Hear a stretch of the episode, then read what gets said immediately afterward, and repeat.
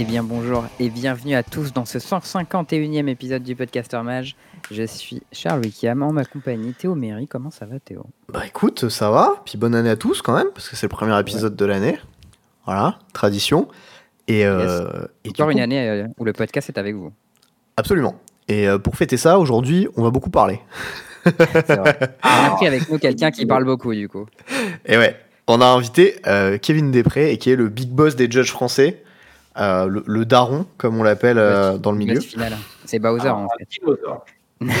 Un dinosaure aussi. Et bah écoute, Kevin, bienvenue. Merci d'être venu. Comment ça va? Bah, merci pour l'invitation surtout.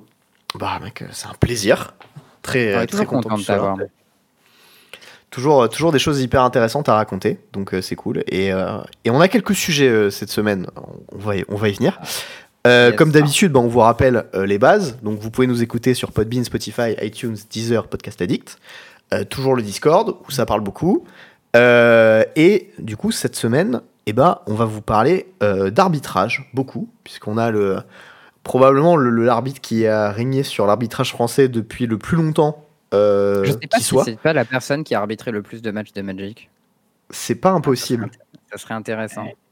Ah, c'est possible. c'est- Ouais, je me suis jamais posé cette question, mais. euh, Faudrait que vous fassiez des comptes euh, avec les arbitres. Parce que Ricardo, il doit avoir un bon nombre aussi, à mon avis. Ah, Ricardo, il, doit- il est peut-être un peu, il est peut-être un peu au-dessus, ouais, possible. Mais bon. Euh, Très très chaud. Ricardo aussi. Et euh, d'ailleurs, faudrait peut-être lui proposer un jour, vu qu'il parle français. Parle français, Ricardo? Bah, bien sûr, je l'ai parlé en ouais, français. Putain. Euh, donc du coup, bah, cette semaine, on va parler, euh, on va parler euh, bah, Magic, on va parler arbitrage et on va parler euh, plein de sujets qui tournent autour de ça. Donc euh, bah, déjà un petit, euh, un petit comment ça va, hein, la classique. Ensuite, euh, petit euh, Magic post-Covid parce que ben comme l'a dit Kevin, euh, c'est un, un dinosaure, donc il a connu le, Magic euh, d'avant. Et donc, bah, on va voir un peu comment, comment ça se passe. Est-ce que c'est mieux Est-ce que c'est pire? Euh, Le statut du judge, bonne ou mauvaise situation? Grande question. Euh, Est-ce que il y avait toute une partie sur euh, le fait de re-rendre les triggers obligatoires? Euh, Fun fact, il se trouve que c'est Kevin euh, qui les a lui-même euh, plus rendus obligatoires euh, il y a un moment. Euh, combien d'années, je ne sais pas, par contre. ouais, vers 2010, 2011, quelque chose comme 2010. ça. 12 ans, 13 ans. Très Ouais, bien. Ça commence à faire. hein. Genre pas longtemps après le Pro Tour Nagoya, donc je crois que c'est. Il y avait eu un Pro Tour Nagoya, c'était en 2010 ou 2011, je crois que c'était 2011. Mais euh, ça devait être, c'était juste après, après ça, je crois. Il y a eu un Pro Tour Nagoya en 2020. Voilà. Probablement celui d'avant, du coup. Mais... Et euh, aussi, on va parler un petit peu de Duel Commander, parce que il se trouve que peu de gens sont au courant, mais euh, Kevin, bah, c'est le papa euh, du Duel Commander. Et, et du coup, bah voilà, information importante, on va en parler. Petit point plein, petit sign out, et puis sign out, on verra si on a le temps. Ouais. J'ai juste mis un petit truc pour, voilà, pour le. pour, le la délire. forme. Et ben voilà. Du coup, Charles, je te passe la main. Vas-y. Nous, nous Ouais, bah on commence euh, nouvelle année en cette compagnie du, du podcast. Euh, moi, je suis content que ce soit encore là et du coup, bah, je voulais commencer bah, déjà par tous euh, demander comment ça va. Je sais que c'est une question qu'on me pose pas forcément souvent. J'en ai parlé rég- régulièrement avec un collègue. Il m'a dit ma question. Non, c'était plus c'était à Thierry. Thierry, il m'a dit ma question préférée, c'est comment ça va de la part de quelqu'un qui a vraiment envie de le savoir. Du coup, bah voilà, Ouais. je vous pose cette question, les amis, comment ça va? Eh ben vas-y, Kevin, honneur à toi. Tu es notre invité. Euh, alors, ça- alors, ça, euh, bah, déjà, je, je voudrais rebondir. euh, C'est assez intéressant euh, de voir que, euh, en fait, la, la question ça va, euh, c'est une question qui est, euh, c'est un peu comme s'il te plaît. C'est-à-dire, que ça sert pas à grand chose, mais euh, mais ça C'est fait une formule de politesse, souvent. Et ouais, ouais, c'est ça, c'est formule de politesse. Et quand quelqu'un te demande ça va, euh, la seule réponse attendue, c'est oui. Euh, Ouais. C'est vrai. Très bien. Euh, mais, euh, mais quand on dit comment ça va, et ça c'est plus intéressant, c'est euh, c'est ça, ça, ça laisse entendre qu'on est prêt à entendre non. Donc vrai. moralité, si vous n'avez pas envie d'entendre non, ne demandez pas comment ça va, mais Et demandez souvent, juste, il faut euh, dire j'espère que ça va. Moi, c'est comme ça que je fais quand j'ai pas envie vraiment de savoir comment la personne va. Je dis juste j'espère que ça va. c'est encore mieux. C'est Donc voilà, si Euh, jamais un jour vient vous, Charles vient vous voir et vous dit j'espère que ça va, ça veut dire qu'il se rend Ah, c'est- pas en les vrai, coups je de m'en ta fous un vie. peu, désolé. Peut-être que j'ai pas le temps, hein, mais. Mais, euh, mais sinon, non, c'est euh, franchement, euh, franchement, ça roule. Plutôt un- une bonne période, une bonne période de fête. hein. Passé à geeker des jeux de société. donc, ouais, Ça, de- c'est c'est plutôt une activité sympa, a priori. tout à fait. J'ai bien progressé à Ark Nova. Ah, j'y ai jamais joué, mais il paraît que c'est vachement sympa. C'est vraiment bien. C'est euh, c'est- c'est c'est close call avec Terraforming Mars pour moi. Ah ouais? Ah bah, sache que Terraforming Mars, ici, on est client. hein. C'est-à-dire qu'on a toutes les extensions, plus les FineMade, le machin. euh, J'ai trucs imprimés, la big box. euh, ouais, ouais, pas de problème. Ok. Toi, Théo, ça va? Eh ben, écoute, Comment ça euh, ouais, en vrai, euh, ça va bien. Il y, a eu, euh, il y avait eu les fêtes. Euh, je les ai pas passées dans ma famille depuis. euh, Enfin, pour, pour une fois, parce que. euh, des trucs. Enfin, tu sais, genre famille un peu compliquée et tout, je sentais pas. Et puis, il se Ouais, trouve bah, que. on n'est pas obligé. hein. Ouais, ouais, ouais. Et puis, en fait, il se trouve qu'il y avait ma copine. Enfin, j'ai été invité dans la famille de ma copine pour le passer, tu vois. Et j'ai fait. Hmm. Ouais, en vrai, je me suis dit, ça peut pas être pire que chez moi, tu vois. Parce que. Visuellement par le bas un peu, mais pourquoi pas. Non, et puis euh, j'avais envie de passer du temps avec parce que tu sais, c'est un peu compliqué. Moi, j'habite à Nantes, elle à Paris. Puis euh, moi, je voyage pour Magic, elle a fait des tournages. Donc, du coup, c'est un peu le bordel, tu vois, pour se voir. Et du coup, je me Mm. suis dit, bon, comme ça, ce sera bien, on pourra passer du temps ensemble et tout. Et c'était cool, en vrai. Et. euh, et- mais bon, euh, tu sais, euh, les classiques prises de tête avec les parents, avec les grands-parents, avec le machin, le truc. Puis moi, j'étais un peu là sur le côté, tu vois. du coup, c'était marrant. Mm. Et, et du coup, bon, au final, on s'est refait un petit Noël à deux la semaine suivante. Et, euh, et ça, c'était vraiment cool. Euh, du coup, euh, on s'est fait des petits cocktails maison, on s'est fait tout un festin et tout. Je l'avais mis sur Twitter si jamais vous voulez voir. Ah ouais, nice, j'ai vu passer les petites images qui mettaient bien. Franchement, on s'est on s'est fait kiffer. On s'est fait des petits, des petits trucs et tout. Petit cocktail avec. J'ai fait des petits punch au rhum arrangé à la framboise cassis. C'était très très doux. Et on a joué à Harry Potter jusqu'à je sais pas quelle heure du mat. Et euh, c'était vraiment très chouette. J'ai- Elle est très fan de, de Harry Potter et moi, bon, j'ai vu les films, tu vois, un petit peu et je connais un peu l'univers, quoi. Mais Mm. je j'attendais pas grand chose du jeu de société parce que je me disais, bon, c'est un truc de franchise, ça va être un peu naze et tout. Et euh, première partie, on s'est fait ruiner notre race. Et, on, s- et ah, tu je- joues contre le jeu tu joues contre le jeu, ouais, c'est en équipe contre le jeu. Et on était en mode, bon, euh, j'étais en mode, oh god, c'est dur en fait comme jeu, qu'est-ce qui se passe, tu vois. Et, euh, et après, on a refait des games et j'ai un peu compris. Et genre, à la troisième partie qu'on a fait ou la quatrième, euh, je suis parti en combo et je piochais tout mon deck dans le tour, tu vois. et genre, quand c'est passé à son tour, elle avait 15 pièces, tout son deck en main, ça n'avait plus aucun sens, tu vois. Et là, j'étais en mode, c'est bon, j'ai cassé le jeu, let's go, trop bien. Et j'ai pas réussi à le refaire parce que c'est dépendant de cartes que tu tires et tout. Enfin bon, bref, tout ça pour dire, euh, ça va, et du coup c'est cool. Et puis euh, en plus de ça, on est en train de, bah, avec Charles et d'autres Français, de planifier euh, Philadelphie. Donc du coup c'est cool parce que ben tu vas aux US, euh, tu vas, tu vas jouer à Magic, tu vas drafter, tu vas, voilà. Donc ça met plutôt bien. Et non, voilà, moi, moi ça va, tranquille. Bah du coup, moi de mon côté, ça va très bien, ce qui est pas forcément évident parce que je sais pas à quel point j'en ai beaucoup parlé, c'est transparent sur le podcast. J'ai dit les moments où j'ai eu des merdes et tout, mais cette année c'était vraiment pas une très bonne année pour moi. T'en as un peu Euh, chié. j'ai eu ouais, j'en ai chié, j'ai eu des passages un peu de dépression, euh, tout ça. Enfin, je me suis pas fait diagnostiquer, euh, voilà, mais j'ai eu beaucoup de symptômes qui matchaient euh, ce que je connais de beaucoup de gens qui sont dans la dépression. Après, voilà, euh, j'ai eu des merdes avec ma banque, j'ai eu des merdes perso, j'ai eu des merdes de déménagement, j'ai eu des, galères de boulot. Il y avait beaucoup de choses qui allaient pas bien. Euh, et maintenant, tout est fini. Tous les trucs qui allaient pas bien sont finis et ça, ça me fait très plaisir. Magic, ça roule. J'ai eu une opportunité de travail, j'en avais parlé au dernier podcast. C'était il y a un moment, donc vous savez pas où ça en est allé. Mais, euh, mais du coup, j'ai accepté et je vais euh, changer de carrière. Je vais devenir euh, game. Enfin, je sais pas pour combien de temps ça va devenir, ça va durer, hein, mais je vais, je vais prendre un taf de game designer pour un jeu de société, ce qui est un truc qui était pas du tout le cas avant, parce que j'étais développeur informatique, donc rien à voir. Spécialisé en JS, voilà. quel boss. Yes, bon, bon, bon, un bon statut, mais euh, peut-être un peu moins excitant que là. Donc euh, voilà, plein de bonnes choses. Ça me fait très plaisir que, que ça roule comme ça et c'est une bonne façon de commencer l'année. Et, euh, et du coup, ça me faisait plaisir d'en parler. En plus, j'avais envie de savoir, euh, vous, comment ça allait. Ah, c'est euh, c'est super cool ça. Mais oui. Et ça fait plaisir de partager. De part- Merci. Ça fait plaisir de partager des bonnes nouvelles quand il y en a. Donc, euh, Ouais. j'en j'en profite. Et en plus, voilà, on parle beaucoup quand ça va bien. C'est difficile de parler quand ça va pas.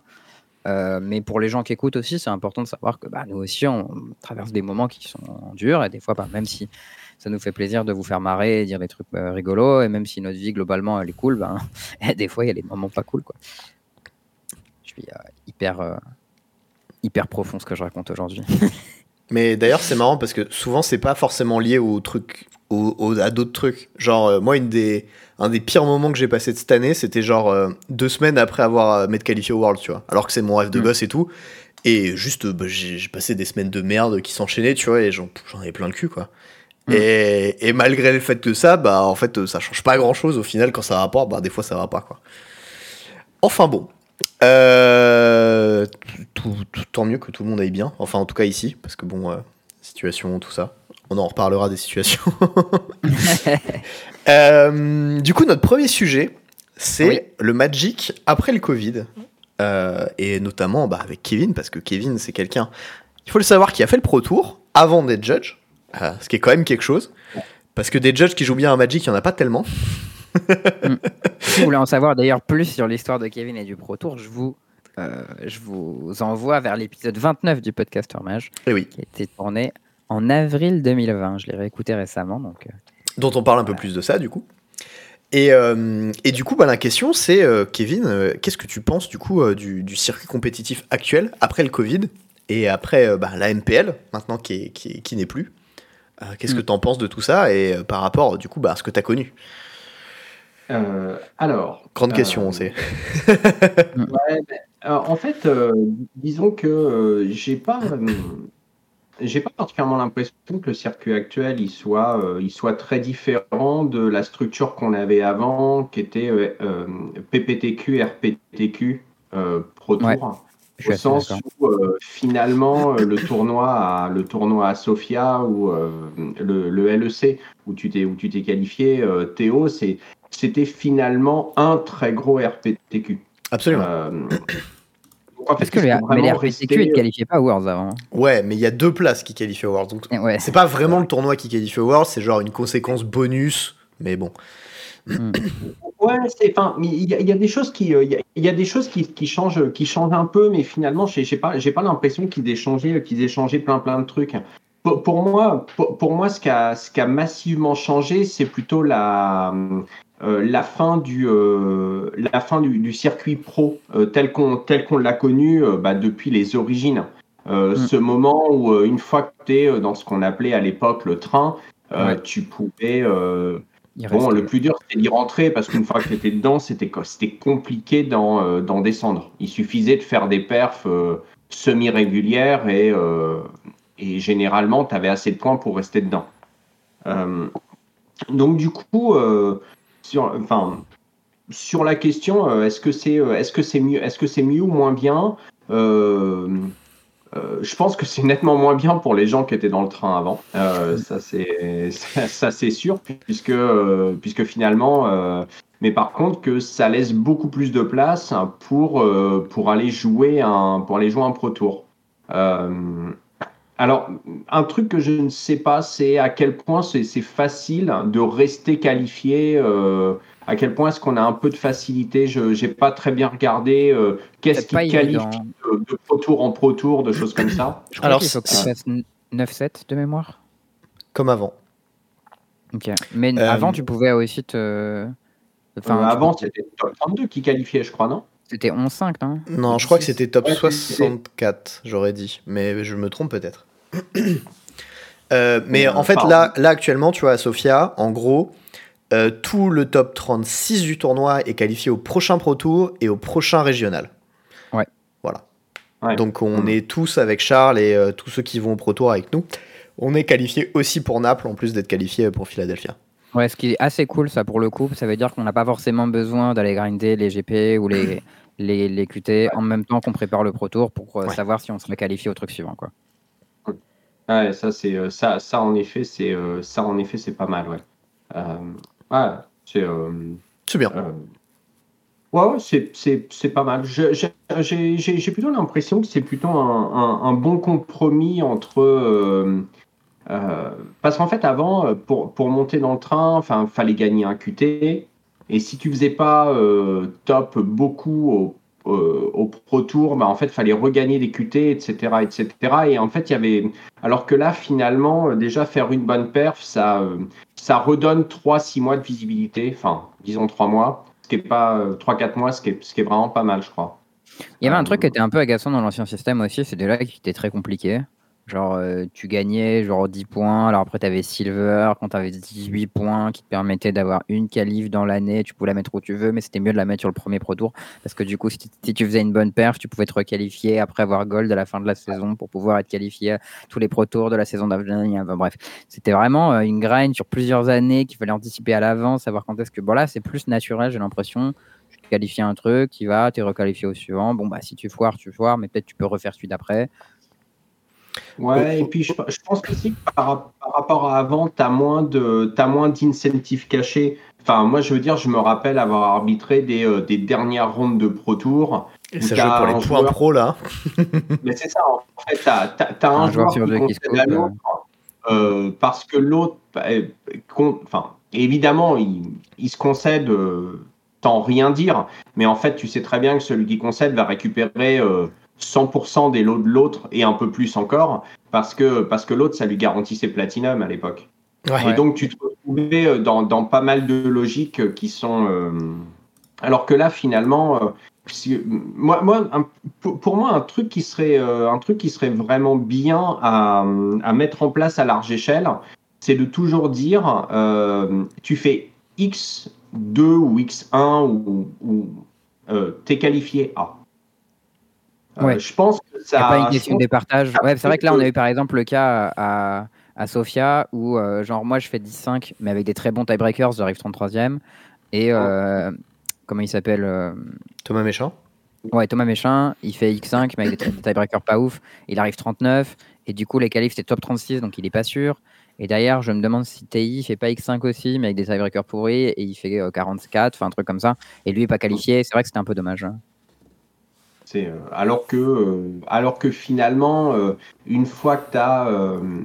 Au, bout d'un moment, en fait, une fois que tu sais à peu près combien tu vas avoir de joueurs, bon, bah, je veux dire, tu ouvres Excel et tu sais combien tu auras de joueurs à X5. Et puis donc, du coup, tu peux tranquillement ajuster.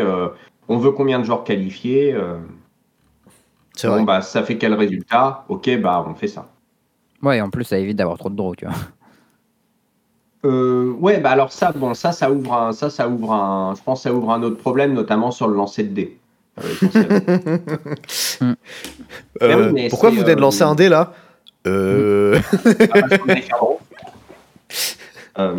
Mais non, non, mais bon, en, en, effet, ça ouvre, en effet, ça ouvre d'autres problèmes. mais bon, enfin, le problème, il existe déjà entre entre guillemets. de, de, de, de, manière générale, de toute façon, la Enfin, il y a, des jeux qui, euh, euh, qui, qui, ont qui font qu'on ne peut pas faire draw. Je crois que ni à Pokémon ni à Yu-Gi-Oh! on peut faire draw. Euh, ils ont des systèmes de mort subite. Ok. Comme on en a aussi à Magic, mais bon, il est spécifique à des contextes. il, est, nul à chier le système de mort subite à Magic. Hein le, à, Pokémon, en fait, dans les, enfin, à moins que ça ait changé depuis la dernière fois que j'ai regardé, euh, en gros, quand tu arrives à la fin de la ronde, tu rentres dans les tours supplémentaires et euh, celui qui gagne, c'est celui à qui reste euh, le, le, plus haut, le, plus grand nombre de Pokémon sur son banc. Ok, bon, ça c'est assez facile. Hein. Donc en fait, tu as, un tiebreaker qui est comme ça et, et, ce qui est bon, pas, finalement pas très différent des points de vie à Magic. Hein. Ouais. Ok. Ok. Pourquoi pas cool.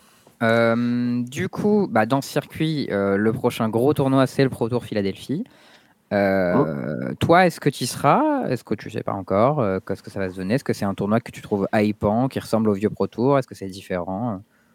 Alors, à, quoi ça va ressembler? Je ne sais pas. Moi, en tout cas, bon, j'ai j'ai apply, j'ai apply pour pour, pour éventuellement y aller. Là, j'attends de savoir ce que sont ce que sont ce que sont les sélections. Mmh. C'est, euh, je sais pas comment ça va se dérouler. Est-ce que euh, j'imagine que, enfin, c'est dans le cadre d'une des euh, de, de leur grosse convention, donc j'imagine ça va être une, un, un, coin, un coin de la salle, etc. bon, c'est ça, ça, ça, je, ça ressemble à, aux autres Pro Tours, mais peut-être avec un peu moins de coverage, parce qu'avant, la, la, mécanique du, du coverage, c'était quand même, il y avait, je sais pas, au moins une cinquantaine de personnes en fait derrière le, derrière le rideau pour produire le coverage. Là, je sais pas si ce sera pareil. Bah, je sais pas, parce que euh. du coup, si c'est une convention, il y aura peut-être un espace assez grand réservé pour que les gens puissent regarder. Et du coup, peut-être que ça veut dire qu'ils voudront un Euh, beau. Alors, c'est l'accent, l'accès à la convention et au Pro Tour est payant sauf si tu es qualifié au Pro Tour. hein. Sinon, t'as pas le badge et du coup, tu peux pas rentrer dans la convention sans payer. Oui, mais est-ce qu'il n'y a pas des gens qui vont rentrer et payer juste pour regarder? Enfin, moi, s'il y avait le un Pro Tour à Paris, Pro Tour à Paris, euh, tu sais, moi, je suis, j'ai payé pour aller voir des, des compètes de StarCraft. Pourquoi je ne paierais pas pour aller voir des compètes de Magic hein? Ok, fair enough. Ouais, je- je- je- ça, je pense que c'est un, c'est, c'est un truc, qui a- c'est un truc qui a beaucoup changé au- aujourd'hui. euh, la, le- en fait, avant Magic, c'était un peu un sport, etc. Et aujourd'hui, je pense qu'on a, il y a quand même une plus grosse population qui voit Magic un peu comme un loisir. Et euh, mais en fait, moi, la, la, la question, la question que je me pose, c'est euh, euh, évidemment, il y a euh, aller voir, aller voir les games. Alors, euh, est-ce que, est-ce que les, ce sera accessible pour euh, réussir à vraiment voir des parties, ça je ça je sais pas. Euh, non, moi la question, parce que je, je, je sais que le budget euh, globalement du coverage c'était genre euh, 4 à 500 000 dollars avant. Hmm. Ce qui est euh, ce qui est pas trivial. Je sais Ouais. pas s'ils vont continuer à mettre assez gros. le, le même à mettre la même chose. Ok. Après, à- l'époque, enfin, genre sur les derniers Pro Tours pré-Covid, le coverage était de super bonne qualité. Ouais. Donc, Ouais, euh, euh, tout à fait. Enfin, mais de toute façon, c'était un, c'était un niveau. euh, enfin, pour, pour donner un ordre d'idée, quand tu passais, quand tu passais derrière, il y avait un salon de maquillage. hein, Ils avaient des. Enfin, euh, avant de d'aller en caméra, ils passaient au maquillage. d'accord. La télé, quoi, level. On- on- Ah oui, oui, non, mais c'était, c'était vraiment, ils cherchaient à, ils, vraiment, ils cherchaient à deliver un contenu de qualité professionnelle. Et Enfin, euh, c'était le cas. hein. Enfin, Ouais, ouais, c'est, Ok. c'est- mais euh, et, euh, et, et, et du coup, et c'est là que c'était assez intéressant, c'est que pour les joueurs, ça pionçait de ouf.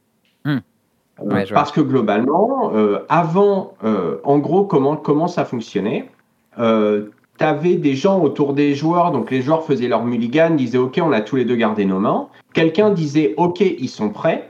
Et là-bas, au niveau du booth, ils finissaient ce qu'ils faisaient, ils envoyaient la pub, et ensuite, ils, on commençait la partie. Donc, tu avais une inertie qui était, euh, qui était assez élevée. ah ouais. Bah, Sophia, déjà, on a eu un peu ça où quand tu avais les games qui démarraient en décalé. Ouais, pour le top était prêt, 8. tu nous dis, Ouais. tu nous dis- mais même pas pour le top 8. Moi, quand je jouais dans les rondes, je jouais en coverage dans les rondes. Et euh, Kevin, Ouais. tu m'as dit, ouais, on arrête pendant 5 minutes ou 10 minutes ou je sais pas quoi, et on démarre en décalé. Ouais, la, la- la table, la, table, la table 2, euh, en effet, on l'a fait démarrer 5 minutes après. Euh, alors, en fait, il y a, il y a- il y a plusieurs choses hein, qu'on essaye de faire.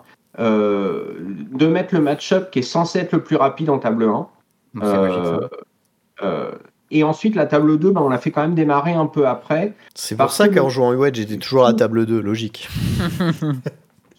Euh, ouais, en fait, ouais. Oui, c'est euh, c'est- en fait assez logique. Euh, bah, parce que ce qu'on cherche à éviter surtout, c'est deux games qui finissent en même temps. Ouais, t'as pas, plus rien à montrer à l'écran.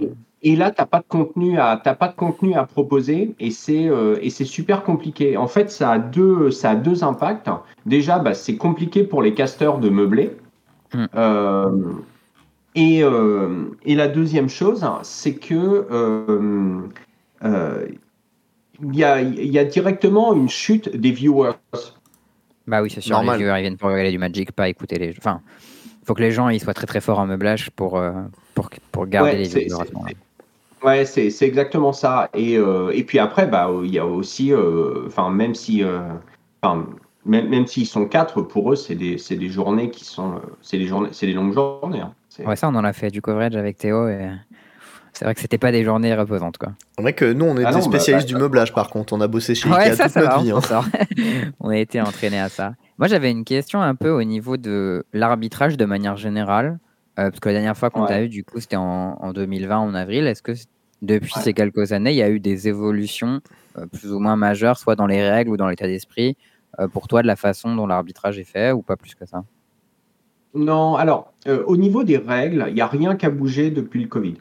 Euh, Il y, a, euh, il y a un truc et demi euh, qui a changé, mais c'est euh, quasiment du détail, quoi. Euh, D'ailleurs, euh, c'était passé euh, incognito, euh, parce qu'évidemment, faire une mise à jour des règles au milieu de la pandémie, c'est le- c'est- pour être sûr que personne ne le voit, c'était à peu près le meilleur moment.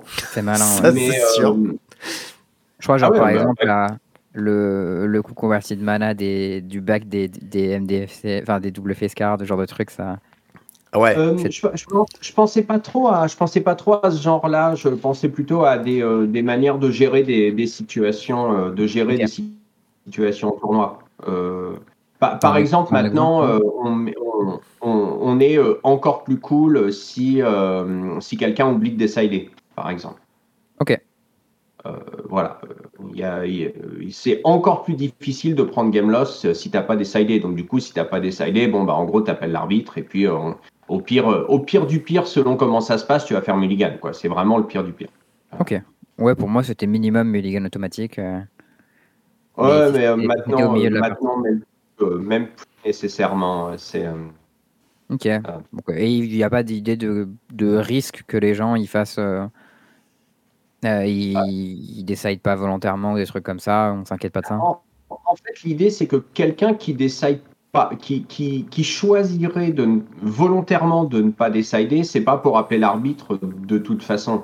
Ouais. Et, euh, et Ah la oui. notion de dire je vais jouer une carte de side à la 1, bon, euh, alors selon le format, ça risque de se voir. Bah après, tu, pas Ah. forcément. Tu vois, tu peux avoir les decks avec des tutors target, genre euh, Urza Saga, et euh, t'as une tutor, une target à 1 par exemple, j'en sais rien, une 8 grève ou un machin comme ça qui est normalement est dans ton sideboard. Tu Ouais. la mets main deck, ni vu ni connu. Bah, j'ai- envie de te dire qu'avant, c'était déjà le cas. Et puis, de toute façon, il y a un truc qui n'a pas, changé, qui n'a pas changé, c'est que si c'est découvert pendant un deck check, c'est toujours game loss de toute façon. Donc, c'est-à-dire Ouais. que. euh, en, gros, l'idée, si- c'est. Si moi je la pioche au milieu de la game et que j'appelle l'arbitre, je vais pas être puni de manière trop violente. Ok, bah c'est plutôt un bon changement. Voilà. Oui, mais c'est, en, en gros, c'est exactement ça. L'idée, c'est de dire. euh, je, je crois qu'on n'a plus rien dans l'IPG, si je me trompe pas, qui fait que tu peux perdre la manche si tu appelles de toi-même l'arbitre.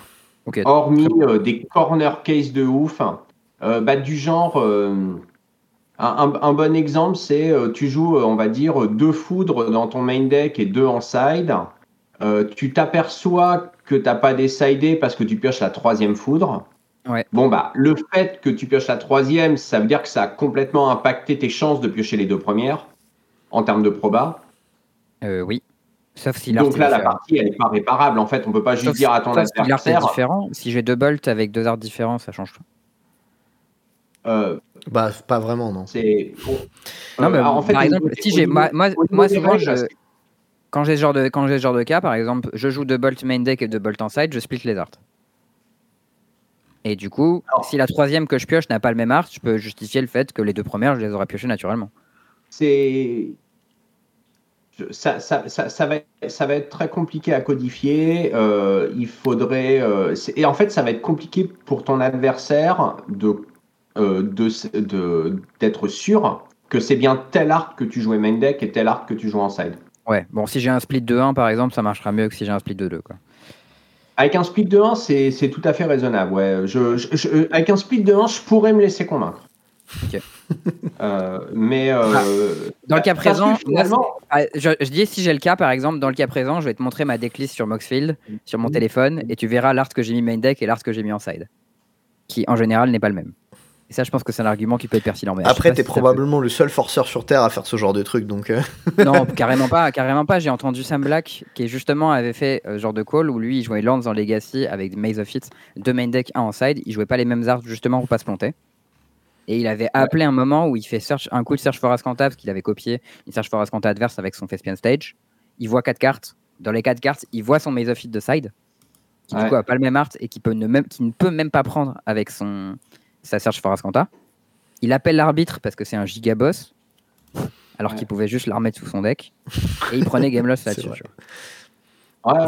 ça, c'était rude. Et j'espère que maintenant, ils prendront plus Game Loss sur ce genre de truc. Mais...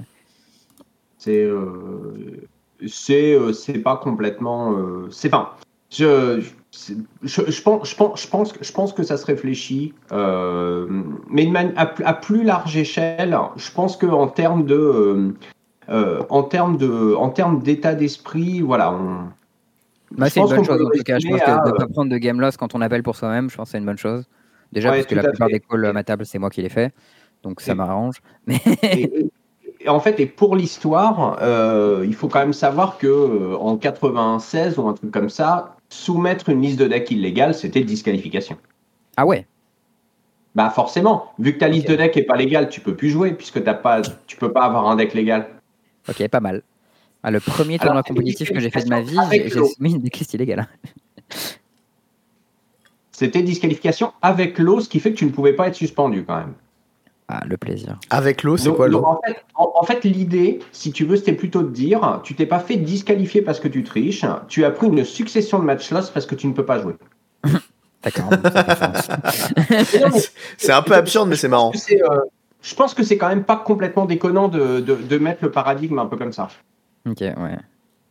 Ouais, On ok, considère que tu, tu n'as pas de deck, donc chaque partie a été perdue par absence de deck.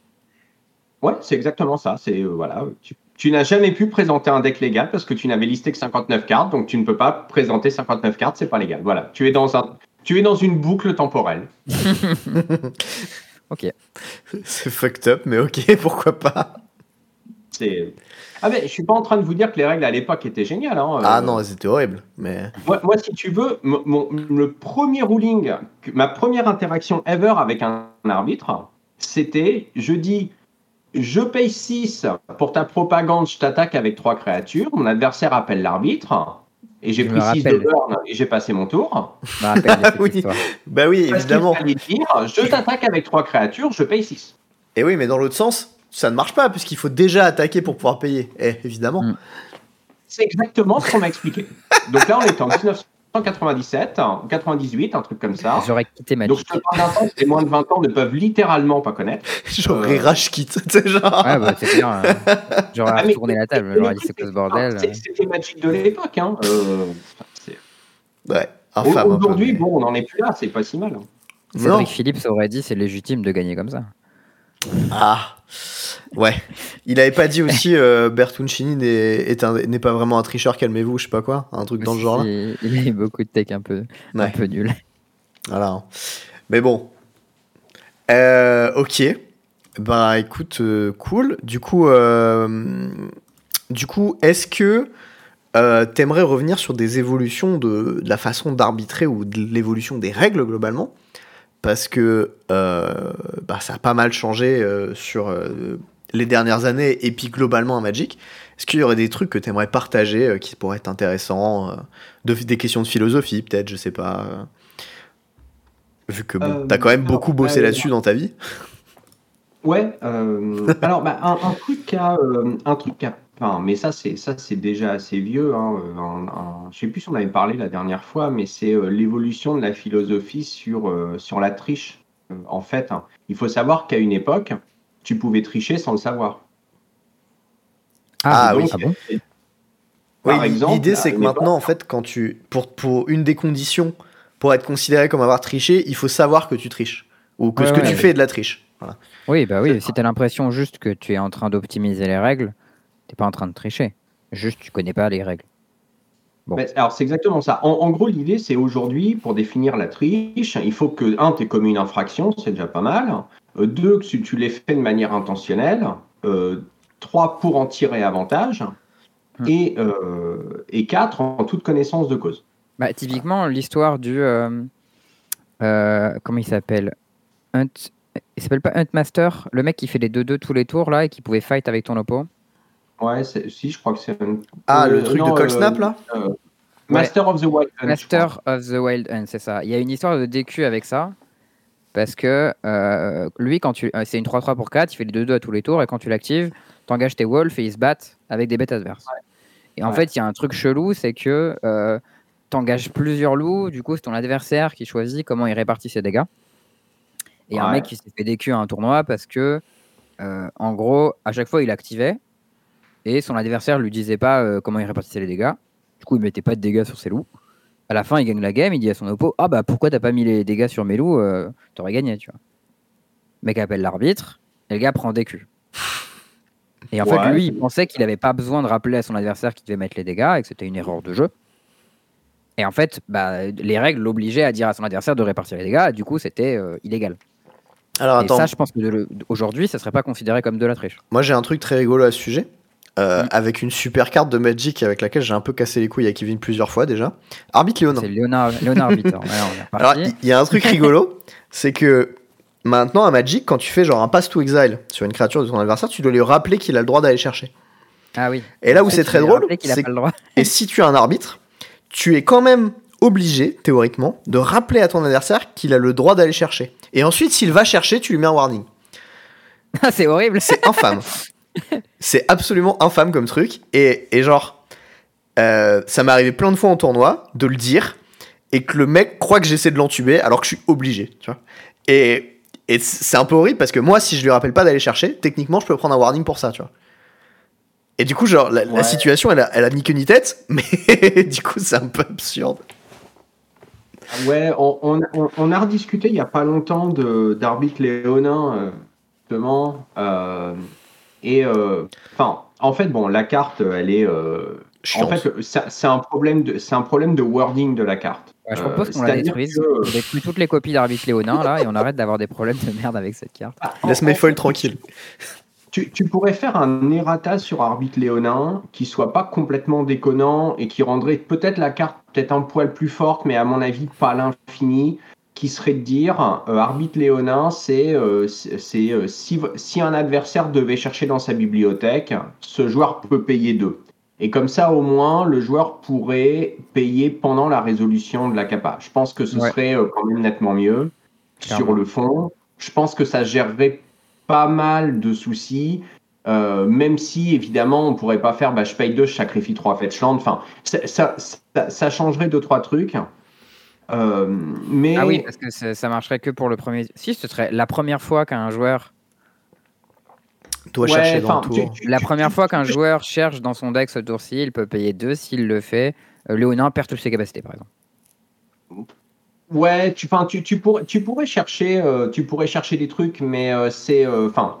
en fait, c'est c'est une carte qui est, euh, c'est une carte qui est merdique et qui en fait interagit du coup archi mal avec, avec beaucoup de cartes qui sont elles pas merdiques. Ouais, clairement. le problème, c'est que c'est ni une capacité déclenchée, ni une capacité activée, ni un effet de remplacement. C'est genre un truc, il est là. C'est euh, une action Une spéciale. action spéciale, je sais, pas, je sais même pas ce que c'est le terme technique si tu veux. Portel, mais je crois, non? Ou mieux C'est c'est peut-être bien une special action, je pense. Euh, Moi, on m'a toujours Mais dit que c'était une action spéciale, en tout cas. Après, euh, Ouais, ça, me semble raisonnable. Euh, mais enfin voilà, li- li- l'idée de l'idée là-dessus, c'est euh, voilà, c'est de dire, bah, c'est une carte qui en fait, c'est une carte qui fonctionne pas et qui amène à des trucs un peu euh, un, un peu nazes. Euh, mais à titre perso, je pense que ce serait pas déconnant de de plutôt mettre une responsabilité sur le contrôleur de Léonine Arbiter, Ouais, Euh, euh, genre, euh, voilà, exactement, un peu comme Narset, de dire, au fait, tu as une capa sur la pile euh, qui va te faire chercher, je te rappelle que tu as le droit de payer deux. Mm. Et, et si on s'y intéresse euh, au niveau philosophique, c'est pareil que Path to Exile, c'est-à-dire, bah, en fait, je joue mon path, euh, S'il est en, dans une langue que tu ne peux pas lire, euh, bah, je suis obligé de te dire que je suis obligé de te dire que tu as le droit de chercher. Alors c'est un poil différent parce que dans un cas ça donne un avantage à ton adversaire et dans l'autre cas c'est détrimental pour ton adversaire. Mais Oui, mais, mais, mais en fait, enfin, c'est sans doute que dans les faits, c'est pas exactement pareil, mais de toute façon, comme on a une carte qui est un peu unique, ce sera jamais complètement pareil. Ce que C'est je veux dire, c'est que au, au niveau de la, au niveau de la philosophie du truc, si on en est à dire que euh, tu, tu dois rappeler à ton adversaire qu'il peut chercher euh, sur Path to Exile, tu peux bien lui dire qu'il peut payer deux sur euh, Léonine Arbiter. Oui, et puis de toute manière, s'il a oublié, il aura pas les deux manas qui traînent et il va se faire avoir. hein, comme euh, avec Oui, si t'as oublié, t'as lancé ton spell de pioche, bon bah tu peux pas piocher, bon bah dommage, il fait rien ton spell. Enfin, Oui, ça, ou alors, ah bah oui, mais alors, ça, là, ça craint parce que si je paye deux, je peux plus lancer mon autre spell. Enfin, tu vois, c'est. ouais, voilà, c'est ça. Des, des solutions, il y en a deux, trois autres, euh, je Mm. pense. Euh, et, euh, et, et- et- je pense que là-dessus, parce qu'on parlait, on parlait de changement d'état d'esprit, etc., je, je pense que, alors que c'est une carte qui est jouée en tournoi, le fait que la personne en charge chez Wizard, elle, à chaque fois, elle dise non, non, mais on s'en fout. Moi, j'ai juste envie de lui dire, bah, après tout, c'est vrai que si tu jouais à Magic, peut-être que toi, tu t'en foutrais pas, parce que Hmm. Comme aujourd'hui, la personne qui s'occupe de, des policiers chez Wizard, elle joue rien d'autre que du commandeur multi, elle peut pas se rendre compte de, de points comme ça qui pourtant change sûr quand que même si tu joues. Léonard Arbiter au commandeur multi, t'es vraiment un enfoiré, non? Ah oui, Tout le bah, monde a que les tuteurs dans son deck. Toi, tu joues une carte à deux en- qui dit personne peut se fait genre. pas, donc euh, voilà. Alors tu vas me dire, après, bon, les gens, ils ont bien print opposition à Jean, qui est genre cette carte en 10 fois pire, mais Ah, Mais- Alors moi je pensais plutôt à la, la, la, la, la promo là qu'ils ont filé euh, quand tu fais une conférence d'arbitre, la Stranglehold ou un truc comme ça. euh, les gens Ah, ne peuvent pas chercher dans leur bibliothèque. Ah bon, on va bien s'amuser, dis donc. Euh, Mais oui, en vrai- Enfin, en vrai, ce que tu proposais sur les Rata aussi, c'est quelque chose qu'ils ont déjà fait avec des cartes comme Sylvan Librairie, qui a quand même beaucoup changé. Euh, Bon, ouais, si- alors à l'origine, c'est un peu différent parce que Library c'était juste un beatable comme carte, mais. Non, non, trop pas. L'effet, la, la capa avec l'effet à zéro, il était clair. hein. C'était juste une capacité activée que tu pouvais activer que pendant ta draw step. Et maintenant, c'est une capacité déclenchée qui se déclenche pendant ta draw step. Ouais, euh, alors il y, y a, y un- il y a un truc, c'est que euh, à l'époque, euh, il y avait, alors, enfin il y a plein de choses là-dessus. À l'époque, il y avait pas mal de cartes qui faisaient 0-2 points, euh, faites ceci, ne le faites qu'à ce moment-là. Philosophiquement, c'est une capacité déclenchée. Je suis d'accord.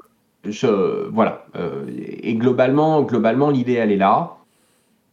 Euh, ma- maintenant, je pense qu'il y a, je pense qu'il y a d'autres. Il y a, il y, a, il y a eu une époque où il y a eu beaucoup, beaucoup d'errata euh, sur les cartes. Et un jour, euh, euh, Wizard a dit bon, ok, on va faire un truc, on va revenir au texte écrit sur les cartes. Hmm. Et euh, même the si card, explain the card. Fonctionne pas trop. Le, la seule où, euh, qui fonctionne pas exactement comme ça, c'est Winter Orb parce qu'elle avait été imprimée tellement de fois avec des textes différents que euh, il a fallu faire un choix. Hmm, d'accord. Quand je dis la seule, il y en a peut-être une, une autre et demie, mais en fait Winter Orb c'est la seule qui me vient à l'esprit. Mais ils ont eu le cas récemment avec Serra Parangon. Ouais, si Parangon. Alors j'ai j'ai pas suivi où c'en était, mais voilà, en fait. Bah, en gros, ils ont changé les règles. Bah, en fait, Ils ont, cool, print- ils ont printé la carte et la façon dont la carte était printée, ça marchait pas. Juste dans les règles, ça marchait pas parce que tu pouvais pas suivre le permanent, savoir s'il était pi- mis dans l'exil, etc. Parce que c'était un permanent alors que tu pouvais jouer une carte, etc. Et du coup, une fois que tu jouais la carte, ça devenait un permanent, c'était plus le même objet, ça marchait pas. Et du coup, ils ont juste rajouté un truc dans les règles qui dit que bah voilà, si une carte fait référence à une carte et ensuite à un permanent, bah cette carte devient cette permanent, c'est la- c'est le même objet. Et puis voilà. Bah, tu, vois- tu vois, typiquement, on en avait parlé avant le LMS Paris euh, que j'ai, euh, où, où j'étais judge. Et, Mhm. euh, et globalement, j'ai dit à mes arbitres, si on vous pose la question, vous dites que ça marche. Oui. Et si la personne vous dit non, mais techniquement ça marche pas, tu dis bah écoute, pour ce week-end, ça marche. Bah, c'est exactement comme ça que Wizard a roulé. hein. Ils ont dit, euh, Ouais. on s'est rendu compte que la carte marchait pas. On a dit, on veut que ça marche. On se démerde avec Ouais. le judge pour que ça marche. En attendant, supposez juste que ça marche. Bon, de, de là à dire, on se démerde avec les judges. Je pense qu'il y a, je pense qu'il y a, euh, je pense que là, on, il y a, il y a, il y a, un- y a pas, mais, euh, mais Non, mais genre, il y a un mec qui était en, en charge de rédiger une règle qui fait ce que ça marche. quoi. Ouais. C'était son boulot. On lui a dit, bon, cette carte, elle marche pas. Vas-y, écris une règle pour que maintenant ça marche. Et puis voilà. Oui, c'est, enfin, c'est. euh, Non, en fait, je, je réagissais au fait que les, les arbitres, de manière générale, subissent beaucoup. hein. Enfin, c'est les, les arbitres n'ont aucun, n'ont aucun, euh, aucun pouvoir de suggérer quoi que ce soit. Ok. Bah, alors, du coup, tu me fais la transition de manière parfaite. Ah bah, parfait. Euh, le statut d'arbitre. Bonne ou Ouais. mauvaise situation? Euh, ben, Euh, je- de je- manière générale, là, c'est une question qui est un peu large, hein, parce que je parle bien sûr de votre position vis-à-vis de Wizard, mais aussi euh, de votre position bah, en tant qu'être humain dans la société, c'est-à-dire bah, niveau argent, niveau statut social, organisation avec les gens, etc. Euh, comment ça se passe quoi? Alors, je dirais qu'il n'y a pas de bonne ou de mauvaise situation. Il y a une suite de rencontres. euh, Ça commence Euh, bien comme réponse.